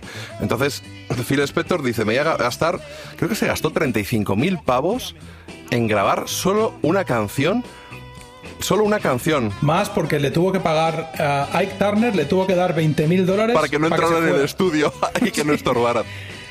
O sea, le dijo, toma, ve- toma 20 mil dólares Ni y te no vuelvas acerques, por ni te aquí. acerques. Bueno, eh, Bueno, pues y fue una, para él fue una frustración enorme porque River Deep Mountain High todavía en, en Europa tuvo cierto éxito, pero en Estados Unidos no se comió ni un colín. Lo petó en No Inglaterra. un colín. Y eso que luego enseguida Bob Seger, que ha sonado y, y con sus 75 añazos también, Bob Seger hizo una versión, los Easy Beats hicieron una versión, o sea, te encuentras versiones del, del River Deep Mountain High porque es una pedazo de canción de la hostia. Te, te- te- te- te las encuentras por ahí, pero fue un poco también como lo de que- como lo de Brian Wilson, que se le fue la pelota con, con el Pet Sounds y además más o menos a la vez. Estudio, estudio, músicos, músicos, orquesta, orquesta, horas, horas de estudio. Claro. Pastizal. Es que Brian Wilson, Brian Wilson es, también se metió en la movida del muro de sonido. Brian Wilson usaba la misma técnica. Bueno, es que era hiper fan. Su canción, la canción de su vida es el Be My Baby de las Ronettes. Era hiper fan de, de Phil Spector. Mira, para que hagamos una, una cosa buena que tiene Lady Be Naked con el Lady Original, es lo mismo que podemos encontrar en las canciones del disco End of the Century de los Ramones, End of the Century, que tiene su versión, que tienen muchas de ellas su versión producida por Ed Stasium, que era el productor de los Ramones. Phil Spector produjo el End of the Century original y muchos temas como Rock and Roll High School luego salieron con una versión producida por Ed Stasium. Es interesante porque ahí podéis ver la diferencia entre una producción musical de un tipo como Paul McCartney o una producción musical nivel Ramones, Ramones cuando eran realmente unos máquinas. O sea, estamos hablando ya de los Ramones que llevaban 4 o 5 años dando vueltas por el mundo, no los primeros Ramones. Compararla con lo que hace Phil Spector. Realmente, para que aquellos que no estén entendiendo lo que es el muro de sonido, Básicamente lo que hace Phil Spector es grabar a orquestas enormes. En el documental de la Wrecking Crew explican eh, Carol Kay, Hal Blaine y algún otro miembro más de la Wrecking Crew, pero ellos dos seguro, explican que, claro, ellos, para que nos hagamos una idea y para que lo entendamos todos, no hay una definición de lo que es el Wall of Sound. No se sabe lo que es. Y nunca lo ha descrito Phil Spector. Phil Spector nunca ha hecho un decálogo, nunca ha explicado la técnica. Él lo hacía y punto. Entonces, ¿Cuál es el problema? Que no tenemos una definición exacta. No podemos deciros exactamente, el muro de sonido es esto. Para aquellos que tengáis interés y queráis eh, saber más del tema, está el libro He's a Rebel, eh, Phil Spector, Rock and Roll Legendary Producer, que está escrito por Mark Ribowski. Este libro se encuentra en, ebook por 10 euros. Este He's a Rebel es, un, es la mayor el mayor compendio de, compendio de información sobre Phil Spector acaba en 1990, pero te cuenta, aparte de todas las anécdotas que se saben, te cuenta muchas cosas relacionadas con la ingeniería de sonido y con la forma de, en, en que producía a nivel musical eh, Phil Spector, que recordemos que un productor musical no es un ingeniero de sonido, es un productor musical, es un tipo que se mete a fondo en las canciones y toma decisiones artísticas. En un sentido técnico, básicamente lo que hace él es en una sala mediana, en una sala mediana de los Gold Star Studios, metía orquestas de orquestas con percusionistas, con infinidad de vientos, con siete guitarristas, con una sección de rhythm and blues tradicional tocando un bajo y un contrabajo. Batería en principio se supone que usaba solo una, pero bueno. Entonces, claro, él coge la orquestación estándar que se usaba de rhythm and blues. Además de eso, le añade una orquesta de vientos y una orquesta de cuerda más, mucho más grande que la de vientos. Y una orquesta de percusionistas. Todo eso lo graba en una sala de tamaño medio y los micros están captando el ambiente. No están captando los instrumentos, que era lo que hasta ese momento se hacía y era lo que se creía que era lógico. Y eso además lo, lo envía a una cámara, a una habitación con las paredes de cerámica, que es una sala de eco. Entonces, para que nos entendamos, él pone unos altavoces en una habitación con las paredes de cerámica, reproduciendo lo que están tocando arriba a todo trapo. Que rebota todo, que rebota Claro, todo. ahí rebota todo, todas las frecuencias rebotan y unos micros las captan. Y esa información la vuelve a enviar al canal, en el que está la pista, y así va sobrealimentando, va creando capas, porque si os dais una, cuenta es como ir creando capas de sonido. Esto es interesante porque en los 50 se inventó una grabadora Ampex, que esto es un dato que no, no es muy común, pero bueno, es, en el mundo del sonido es, es muy importante. Y la grabadora Ampex en cuestión se podía grabar en tres canales. Él ponía en un canal toda la banda, en un canal los coros y en otro canal instrumentos solistas y la voz. ¿Qué es lo curioso? Que él era el único que hacía eso. Todos los demás dijeron, tenemos tres canales, perfecto. Y lo que intentaban era que las grabaciones sonasen más nítidas. Mucho más nítidas, que el bajo sonara muy nítido perfectamente y todo muy colocado, que fuera muy fácil distinguir los instrumentos. Tú podías oír una grabación e identificar todos los ruidos, todos los sonidos, separarlos en tu mente y oírlos. Precisamente lo que pretendía Phil Spector era lo contrario. Y si os dais cuenta, en el Lady Be Naked tú puedes oír los instrumentos, puedes oír las cuerdas, cómo las rascan, el amplificador lo puedes llegar a notar si pones a mucho volumen las cosas. En la versión de Phil Spector no sabes realmente que está sonando muchas veces. Es una muralla de sonido. El término viene de, Wagner. Es un poco venido arriba Phil Spector, que él decía que era un acercamiento wagneriano al rock and roll y lo llamaba pequeñas sinfonías para niños. Se ve que en el siglo XIX Wagner puso, o sea, en una representación de una obra de Wagner en, en, en junio de 1800 y pico, no me acuerdo, a finales del siglo XIX se, se hizo una representación en Nueva York y se puso en el teatro la orquesta entre el público y el escenario hundida y el público no la veía y se hizo un foso, una especie de espacio separado y eso venía a ser algo que llaman espacio místico, ¿vale? Lo que pretendían es, que eso fuera una pared de sonido que separaba al público de, del, del teatro, o sea, del escenario en el que se representaba la ópera. Y de ahí sacó el término, entiendo yo, Phil Spector, que iba de wagneriano por la vida, y él en realidad lo que le gustaba era eso, es ese tipo de sonido, eso fue lo que consiguió. Y consiguió porque tenemos que tener en cuenta que no consiguió solo la admiración de Ike y Tina Turner o de los Beatles, de absolutamente todo el mundo. O sea, desde Frank Sinatra hasta el último mono, todos querían trabajar con Phil Spector. Porque Phil Spector durante 4 o 5 años solo hizo éxitos. O sea, no hubo nada que tocase Phil Spector que no fuera un éxito. Luego las Crystals se Sí, dis- era un rey Midas, era un rey Midas. las Crystals se disolvieron y se fueron un poco a pique y eso a él un poco se ve que le dio igual, yo tampoco estoy seguro, porque nunca se le he preguntado directamente, pero es lo que se dice. Y luego es verdad que sí que se sintió herido en el orgullo con el no éxito en Estados Unidos del River Deep Mountain High. Pero bueno, después de eso le vino la oportunidad de finiquitar la carrera de los Beatles con el LP. Y ahí lo, ahí lo tenemos, eh, para que John Lennon te llame y te diga, haz lo que quieras y luego ya quédate conmigo.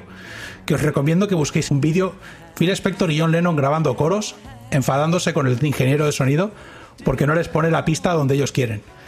Entonces, John Lennon se enfada mucho y ves cómo le empieza a decir, voy a ir para allá te dar un cabezazo, que lo, ha- que lo haga bien. Es buscarlo en YouTube. Pero vamos, que es, es- curioso cómo un disco que no necesitaba Phil Spector acabó convirtiéndose en un clásico gracias a Phil Spector y después, 40 años después, ¿cuántos años después salió el, el Naked? El Naked, 43. 43 años después se genera una No, polémica. 30 no, tre- tre- no, 33, 33, perdón.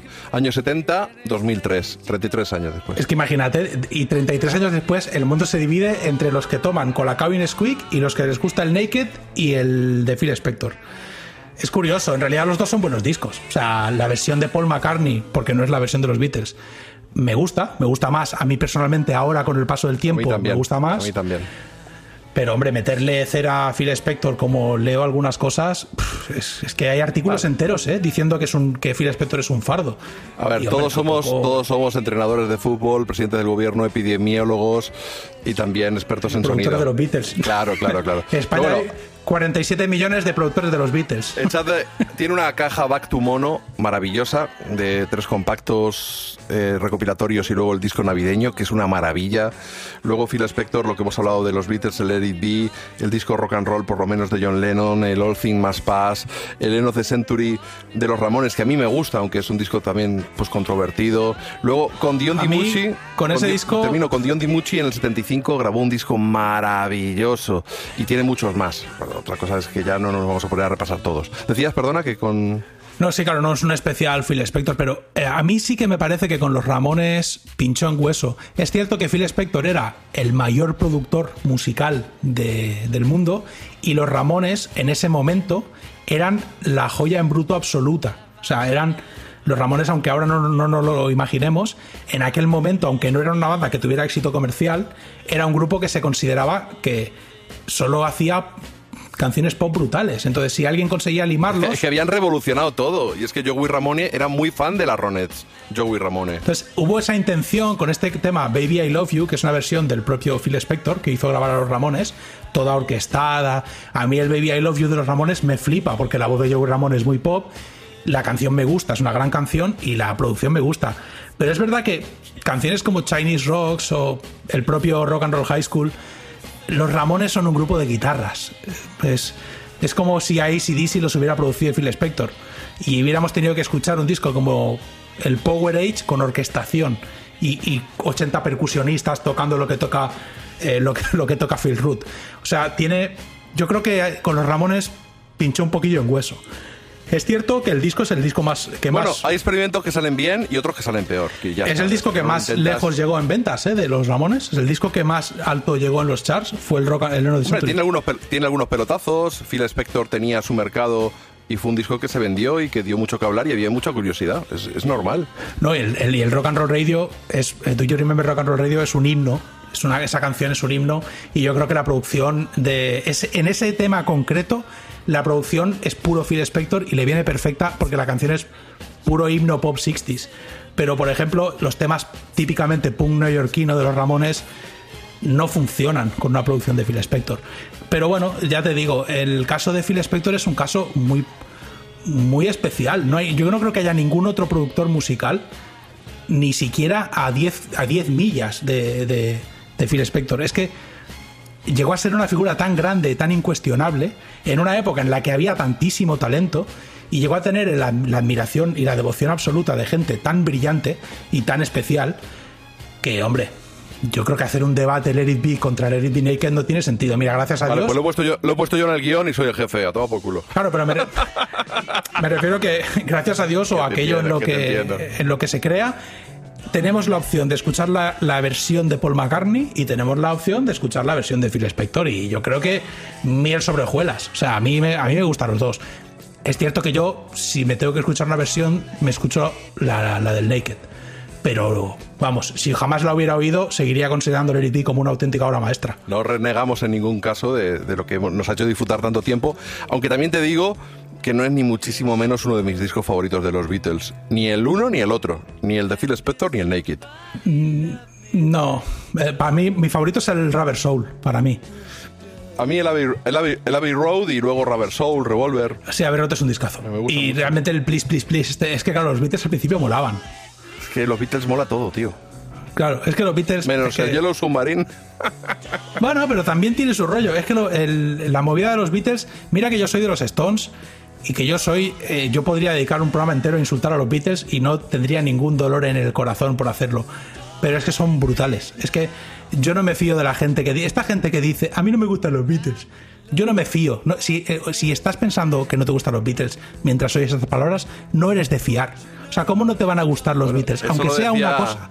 Mark Everett, el- Claro, hombre, el, por el li- favor. el líder de los de los Hills, el libro este que tiene, que es que cosas que para contarle a los nietos o algo así.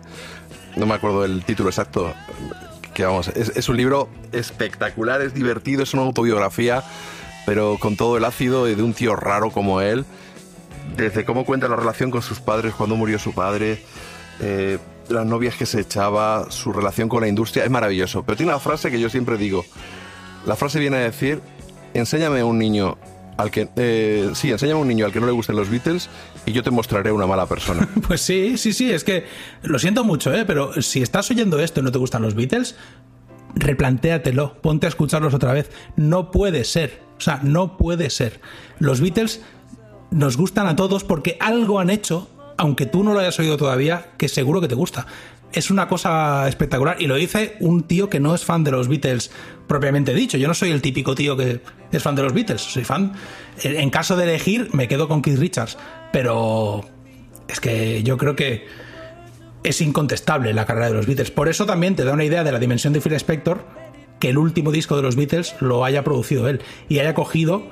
Creo que es el único tipo que fuera de los Beatles y George Martin ha metido mano a nivel artístico en la obra de los Beatles. Sí, probablemente. Es Phil sí, sin duda, sin duda.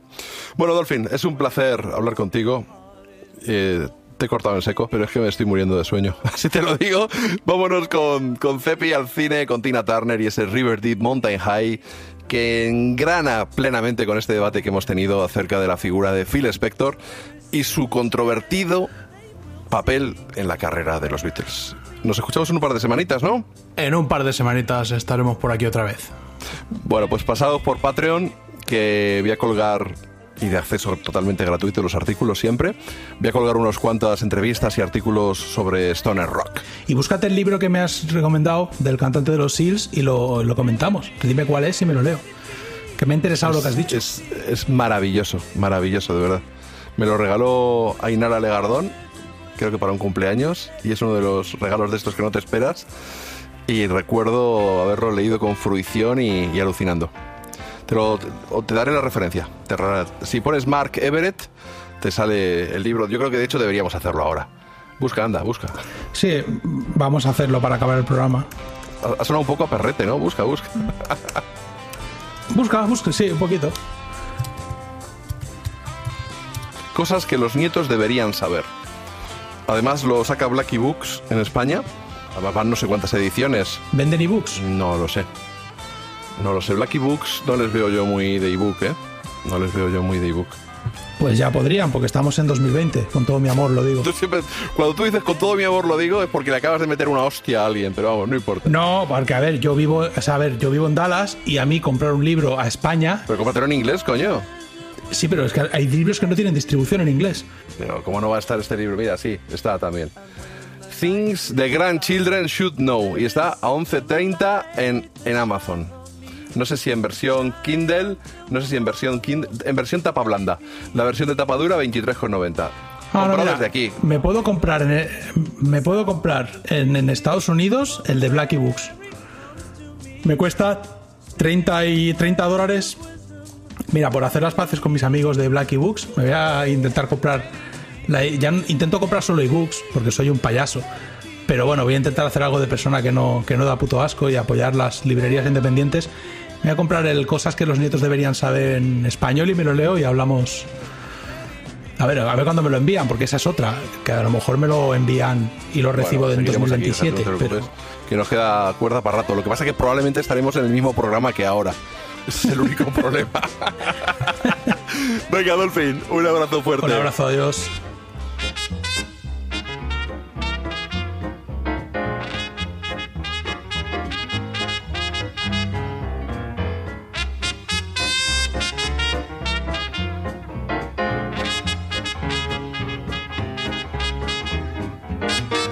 Soy Woody Allen. Bueno, se preguntarán qué hago en este programa de rock si yo soy un tío de clarinete. Bueno, pues resulta que Cepi Bonham nos lleva al cine, sí.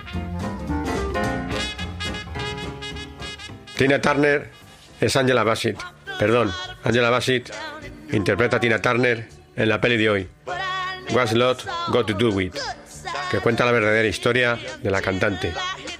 Supongo que habría que debatir sobre este tema, pero particularmente retrata bastante bien el infierno que sufrió la diva y pinta una visión oscura de la relación de Tina con su entonces mentor y marido, Ike Turner, interpretado por el camaleónico Lawrence Fishburne. El guion fue adaptado del libro Yo Tina, escrito por ella misma y Carl Lover. La interpretación de Bassett encarna a la perfección la imagen de Tina, dulzura y fuerza a partes iguales. De hecho, la propia Turner estuvo en el set de rodaje aconsejándola cómo moverse y actuar. Esto le valió para estar nominada como mejor actriz en los Oscars de 1993 y ganar el Globo de Oro a mejor actriz de comedia musical en ese mismo año. Como su antagonista en el film, comentaros que Fishburne rechazó hasta cinco veces el papel porque no quería encarnar a alguien tan cruel. Y no me extraña, porque igual que retrata el libro y la película, el tal Ike Turner era el puto demonio en persona. Otras grandes divas de la talla de Winnie Houston, Halle Berry o Janet Jackson se lanzaron a obtener el papel de Tina Turner en la película. La primera tuvo que rehusar debido a que estaba en avanzado estado de gestación y sinceramente no me imagino otra actriz que no fuera elegida como protagonista, porque su mimetización es absoluta e innegociable. En su autobiografía, en mi nombre, Ike Turner alega que la película dañó gravemente su reputación y ataca varias escenas por no ser del todo precisas o incluso totalmente inventadas. Yo, ¿qué queréis que os diga? He leído bastante sobre el asunto y creo que el daño que le hizo a Tina es irreparable a pesar de todo el tiempo transcurrido. Y no daría ni un duro por la credibilidad del tipejo este. Aparte de esto, hay escenas en el film que verdaderamente te revuelven las tripas. Todas las canciones del dúo usadas en la película fueron versiones nuevas grabadas, con Tina interpretando sus propios temas. En Prom Mary, por ejemplo, Fishburne canta las partes vocales de Ike. Y en relación a este clásico de la Creedence, la versión de los Turner se grabó a finales de 1970. y se colocó en el top 10 a principios de 1971. La pareja no cantó aquella canción en 1968, aunque la peli los muestra cantando dicho tema en ese año.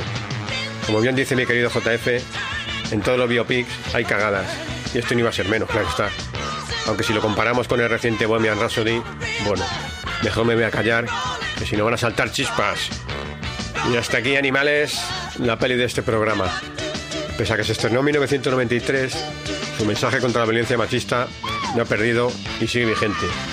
Así que si queréis pasar un buen rato, bueno, aunque a veces amargo, y descubrir la dramática vida que tuvo Tina, esta es vuestra ocasión. De fondo hasta sonado Prom Mary y os dejo con el clásico grabado por Phil Spector, River Deep, Mountain High. Hasta la próxima, animales.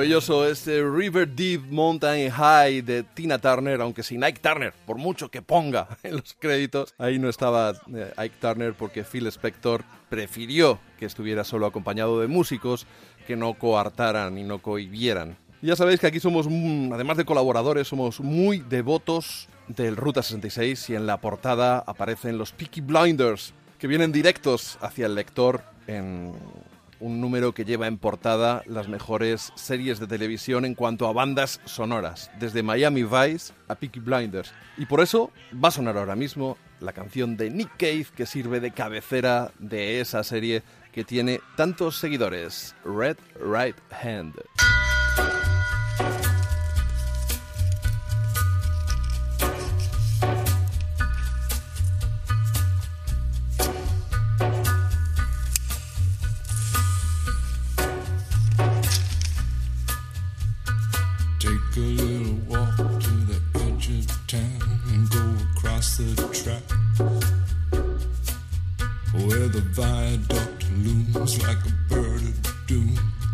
Ships and cracks. Where secrets lie in the border fires and the humming wires. Yeah, man, you know you're never coming back. Across the square, across the bridge, past the mills, past the stacks. On a gathering storm comes a tall, handsome man in a dusty black coat with a red right hand.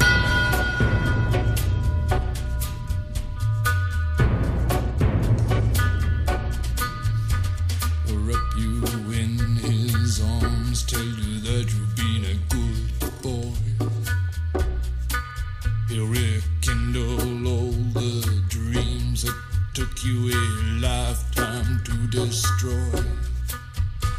He'll reach deep into the hole, heal your shrinking soul, but there won't be a single thing that you can do. He's a god, he's a man, he's a ghost, he's a guru.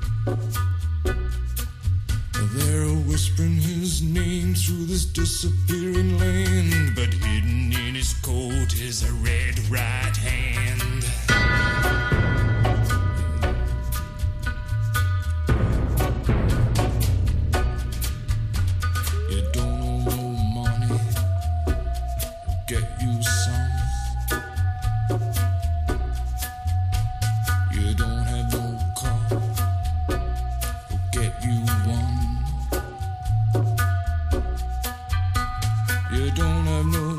No self-respect. You feel like an insect. Well, don't you worry, buddy, cause here he comes uh, through the ghettos and the barrio and the barry and the slum. His shadow is cast wherever he stands. Stacks of green paper in his red right hand.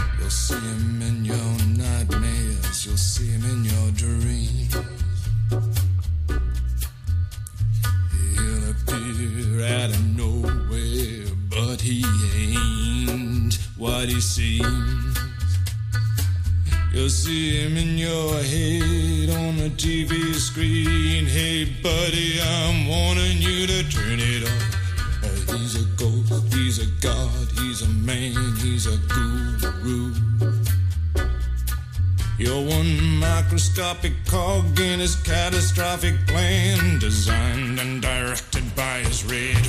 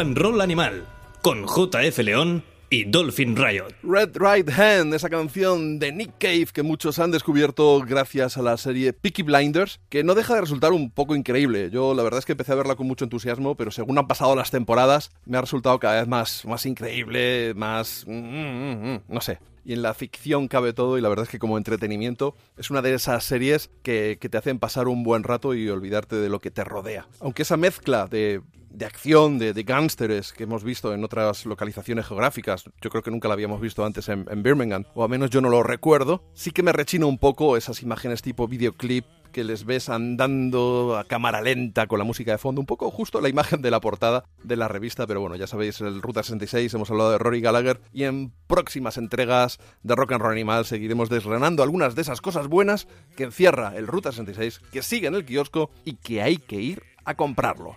Ahora nos vamos directos con María Canet, con nuestras botas, con sus botas y por supuesto con el sombrero bien puesto. Buenas animales, estéis en la fase que estéis, espero que estéis bien y con ganas de hacer un nuevo descubrimiento en cuanto a música americana se refiere. Hoy vamos a hablar de una mujer que, como en el caso de Lucinda Williams, eh, que fue la encargada de abrir de esta sección, para mí representa muchos de los valores que encarna este tipo de música. Hablamos de Jamie Wyatt. Eh, su segundo disco va a ver la luz el próximo 29 de mayo y como ocurre, como ocurría con el caso de White Buffalo, el protagonista de nuestra, nuestro último programa, está producido por Suter Jennings, hijo del legendario Waylon Jennings. Jamie Wyatt es una artista peculiar. Ella creció en Los Ángeles y firmó su primer contrato a los 17 años de edad. Sin embargo, su fuerte adicción a las drogas la llevó a la cárcel. Estuvo eh, en la cárcel porque de hecho robó a su propio camello. Allí eh, tuvo un fuerte vínculo con la música de Merle Haggard, las canciones de Johnny Cash, y cuando salió eh, Mark Howard, eh, productor de Lucinda Williams, produjo su primer disco, Felony Blues.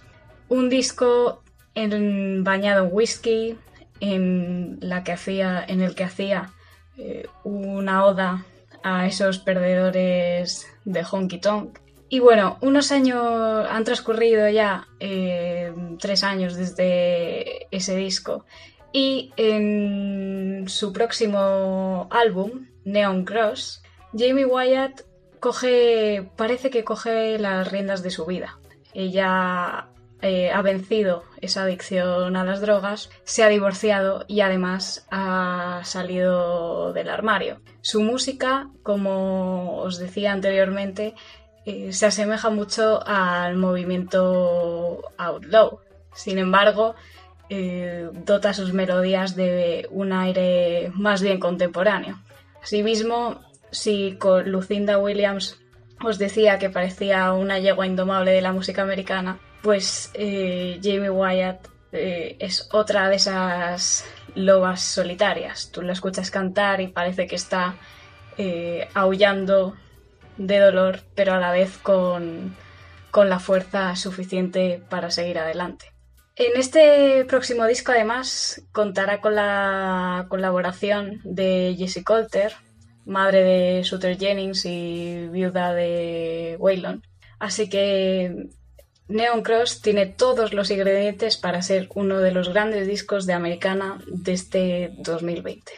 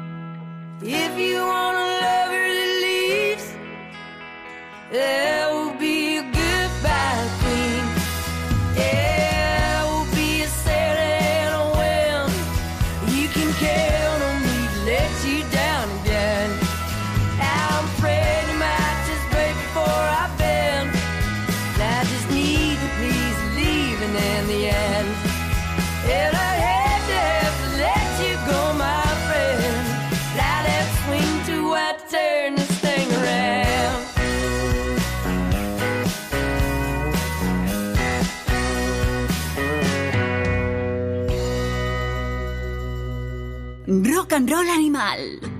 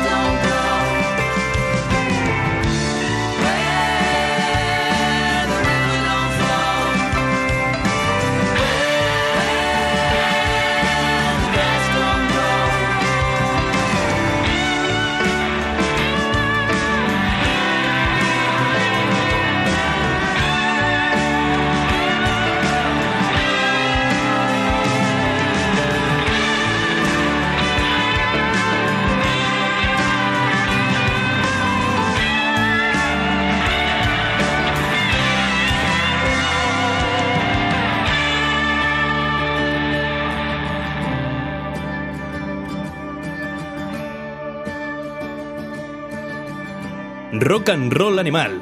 Let's Rock. This Forgotten Town es ahora sí un adelanto de lo nuevo de los Jayhawks que en muy pocas semanas podremos echarnos a las orejas. De lo que habíamos pinchado en la anterior edición de Rock and Roll Animal no era ni más ni menos que una canción sacada de YouTube, tocada por, por Gary Luris en su casa con la guitarra acústica.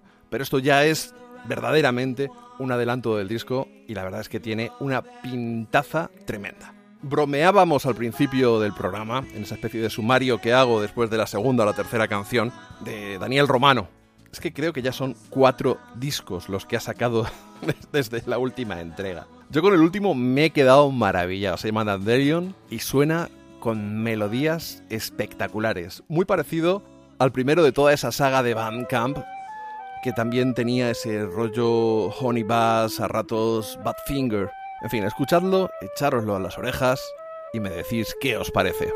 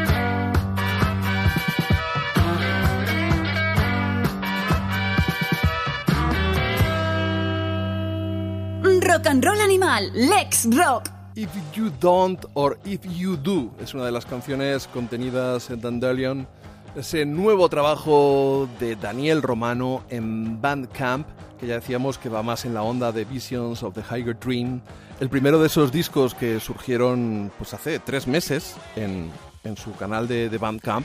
Y es que creo que en total son ya ocho o nueve los discos que ha publicado en solo tres meses. Lo que estáis escuchando de fondo es una puncarrada que se llama Spider Bite, que no deja de ser de nuevo pues lo que Daniel Romano en realidad hacía, porque tuvo un grupo de hardcore antes de lanzarse con su carrera en, en solitario, pero antes estuvo en un trío de folk y mucho antes estaba con sus padres en un grupo haciendo versiones, tocando la batería. Y bien, en fin, son de estos monstruos que se han criado con la música y ya habéis escuchado lo que decía Dolphin en cuanto a que parece que es un ejercicio de estilo cada uno de sus discos y no le voy a quitar la razón, pero si están bien hechos y tiene grandes canciones, ¿qué problema hay? Eh, a su estilo lo hicieron también Primal Scream. Grabaron un fantástico disco de baile, Screamadelica. Grabaron luego ese disco más en la onda de los Black Rose, de los que hemos tenido además hace poco un documental y también la, la reedición, bueno, más bien no, perdón, la, la edición primigenia de las mezclas que hizo Tom Doe de Atlantic Records y que no fueron las que vieron la luz. Luego ha hecho como Exterminator, discos más de techno. En fin, hay gente que le gusta reinventarse. The, The Cult también lo hicieron al principio, que empezaron siendo cucarachillas, perdón, perdón, sí, medio góticos, eh, y fueron avanzando en su sonido. No tiene nada que ver el Dreamtime con el Love, por supuesto el Love nada con Electric, pero es que incluso de Electric a Sonic Temple también hay una diferencia notable, ¿no? En fin, eh, que los artistas hagan lo que quieran, no obstante, me parece un buen tema de conversación para tratar con, con mi queridísimo Dolphin en próximas ediciones de Rock and Roll Animal. Pero es que estos discos han salido a su nombre, simplemente los de Daniel Romano. Pero luego está Daniel Romanos Outfit, que es su nueva banda, que es con los que ha publicado el directo, que es lo que con lo que publicó esa canción de veintitantos minutos de rock medio progresivo, también el álbum de que era más en la vena country rock de Grant Parsons, pero con toques psicodélicos. Ya perdonadme que no me sepa los nombres de memoria de todos estos discos, pero es que ya me he perdido, os lo digo así. Y es que Además, el tío ha decidido regrabar entero el Infidels, el disco de Bob Dylan, y lo hace así de bien. Este es el Jokerman. Standing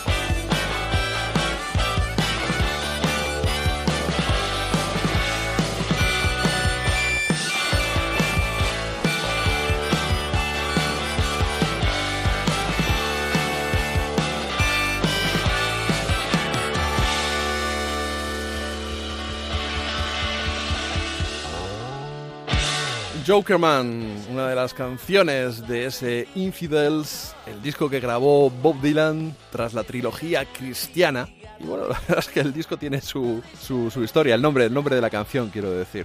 Y, bueno, pues es que nos tenemos que rendir ante el talento de este hombre, cómo es capaz de hacer todo esto. Además, como es diseñador gráfico, las portadas, pues se las hace. Esto sí que es un auténtico Juan Palomo, yo me lo guiso, yo me lo como. Y a, a mí me está dejando maravillado. ¿Se podía haber ahorrado alguno de estos discos? Por supuesto. Pero ¿y quién no? si le ponemos, si le hacemos la prueba del algodón a las carreras de muchos artistas, no todos sus discos la pasan.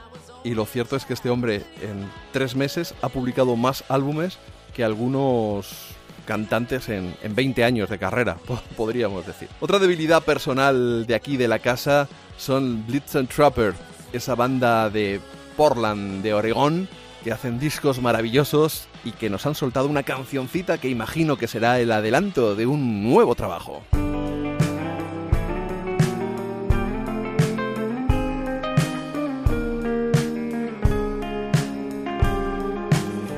Trying so hard to believe there's more to this life than what you see. Think magically in the nighttime driveway,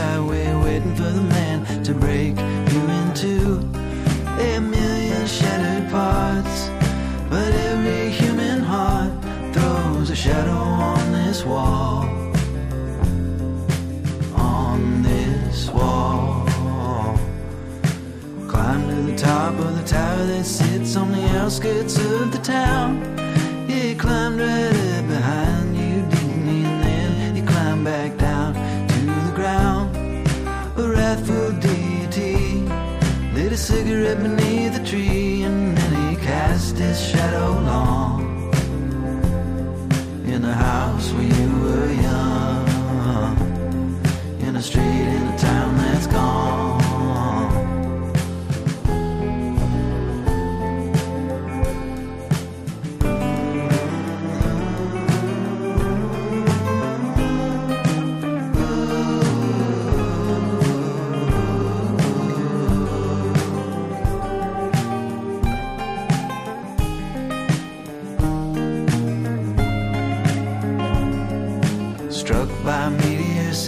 stoplight, fingers on the key. Eventually, you gotta face facts. He ain't coming back, so think magically. A million shattered parts, but every human heart throws a shadow on this wall.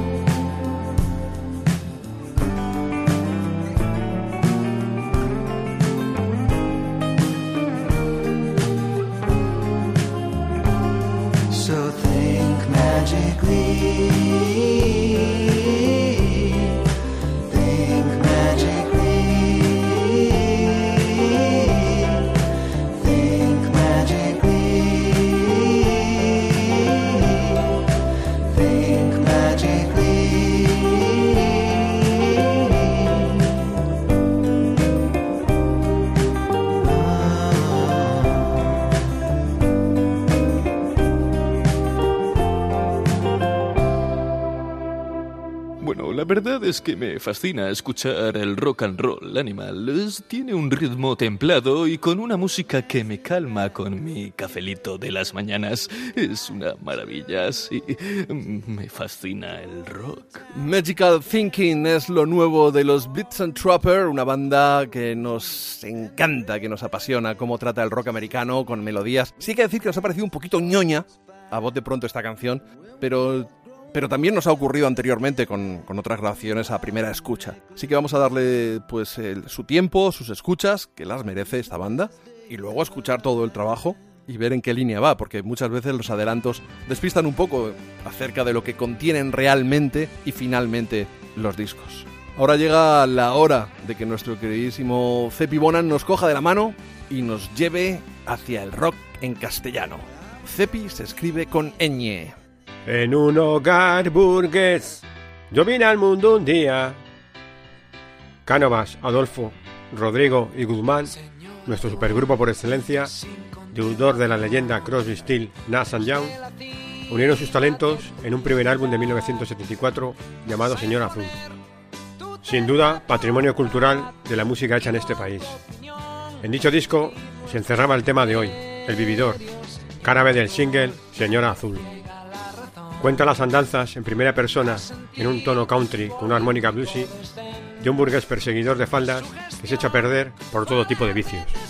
Así empecé a probar de todos los oficios, llegando a detentar la cátedra del vicio, particularmente con la voz recia de Cánovas y el tono cadencioso y animado de la canción, la considero todo un hito dentro de la música española, con una influencia que ha llegado hasta nuestros días, de Meclán a los cigarros, pasando por los del tonos o los marañones. En un hogar burgués, yo vine al mundo un día y nadie me advirtió lo que me pasaría, pero así es y debe ser en esta vida, todo va al revés.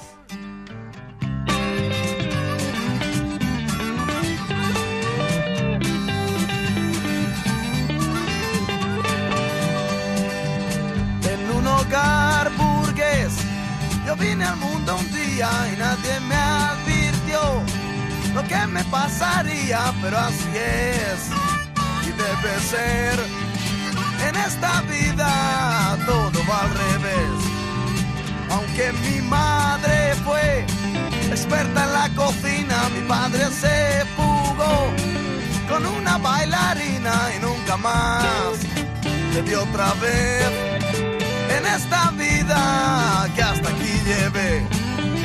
Quedó su capital en manos de mi madre y así mi situación no fue desagradable con mucho esmero. Se me educó, pero me temo que eso no sirvió. Solamente aprendí femenina anatomía. La doncella de mi casa me enseñó cómo amar, pero en cierta ocasión sorprendieron nuestros lances, promoviéndose un escándalo a nivel familiar.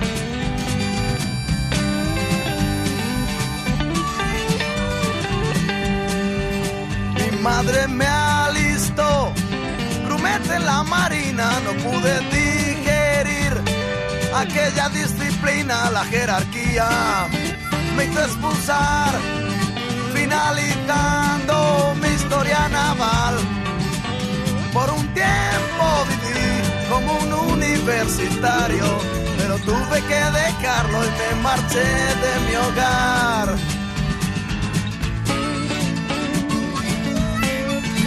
Así empecé a probar de todos los oficios, llegando a detentar la cátedra del vicio. El año fue mi compañero, jugué y perdí todo mi dinero para recuperar en parte mi fortuna durante un año. Fui parásito de una que se cansó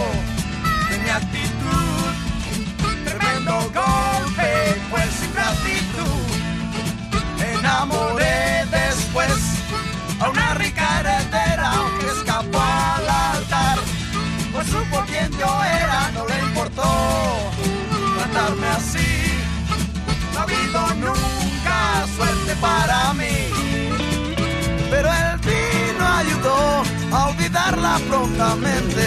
La botella fue mi amiga hasta el día de hoy y de esta forma voy rodando por la vida mientras lo paso bien. La gente se suicida, yo sé seguir y esperar. Y bien pensado, no me va tan mal.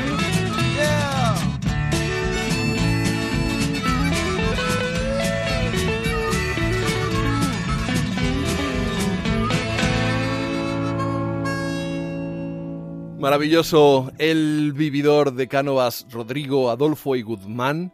Para algunos, nuestros Crosby, Stills, Nash and Young patrios. Y comparaciones aparte, que tampoco tiene mucho sentido hablar de gente que ha venido de Solera, de los Íberos, de, de otras bandas. Con el talento que tienen, es, es hablar de la historia de la música pop en nuestro país, con letras mayúsculas, y espero que lo hayáis disfrutado. Bueno, llega el momento de despedirnos en otro maratoniano programa y que nos lleva al final, como casi siempre, con el jazza de nuestro querido Sam Freebird.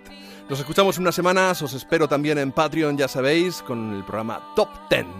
Y no dejéis de escuchar, por supuesto, ese Sam Freebird Experience Rock Show y el Where I Belong de Cepi Bonan. Y ya solo nos falta que nuestro amigo Dolphin Riot se haga su propio podcast. Entonces sí que será el acabose. ¡Jazza! Shabaka and the Ancestors es un nuevo proyecto del británico de color Shabaka Hutchings con la banda sudafricana The Ancestors. Shabaka es un tipo inquieto. Otro de sus proyectos paralelos es la banda Sons of Kenneth. En el nuevo disco de Shabaka and the Ancestors se mezcla de forma trepidante jazz, sonidos caribeños, tap, ritmos africanos tribales, un poco de todo. El artefacto en cuestión se llama We Are Sent Here by History. Aviso para navegantes. Este tipo de jazz no es para todos los oídos, animales. Aquí hay que estar acostumbrado a mil batallas sonoras, a haberse incluso adentrado en las cuevas frías del free jazz, en las que te puedes perder o salir en el intento. En cualquier caso, Shabaka es una de las figuras actuales del género. Escucharemos Go My Heart, Go My Heaven. Jazza!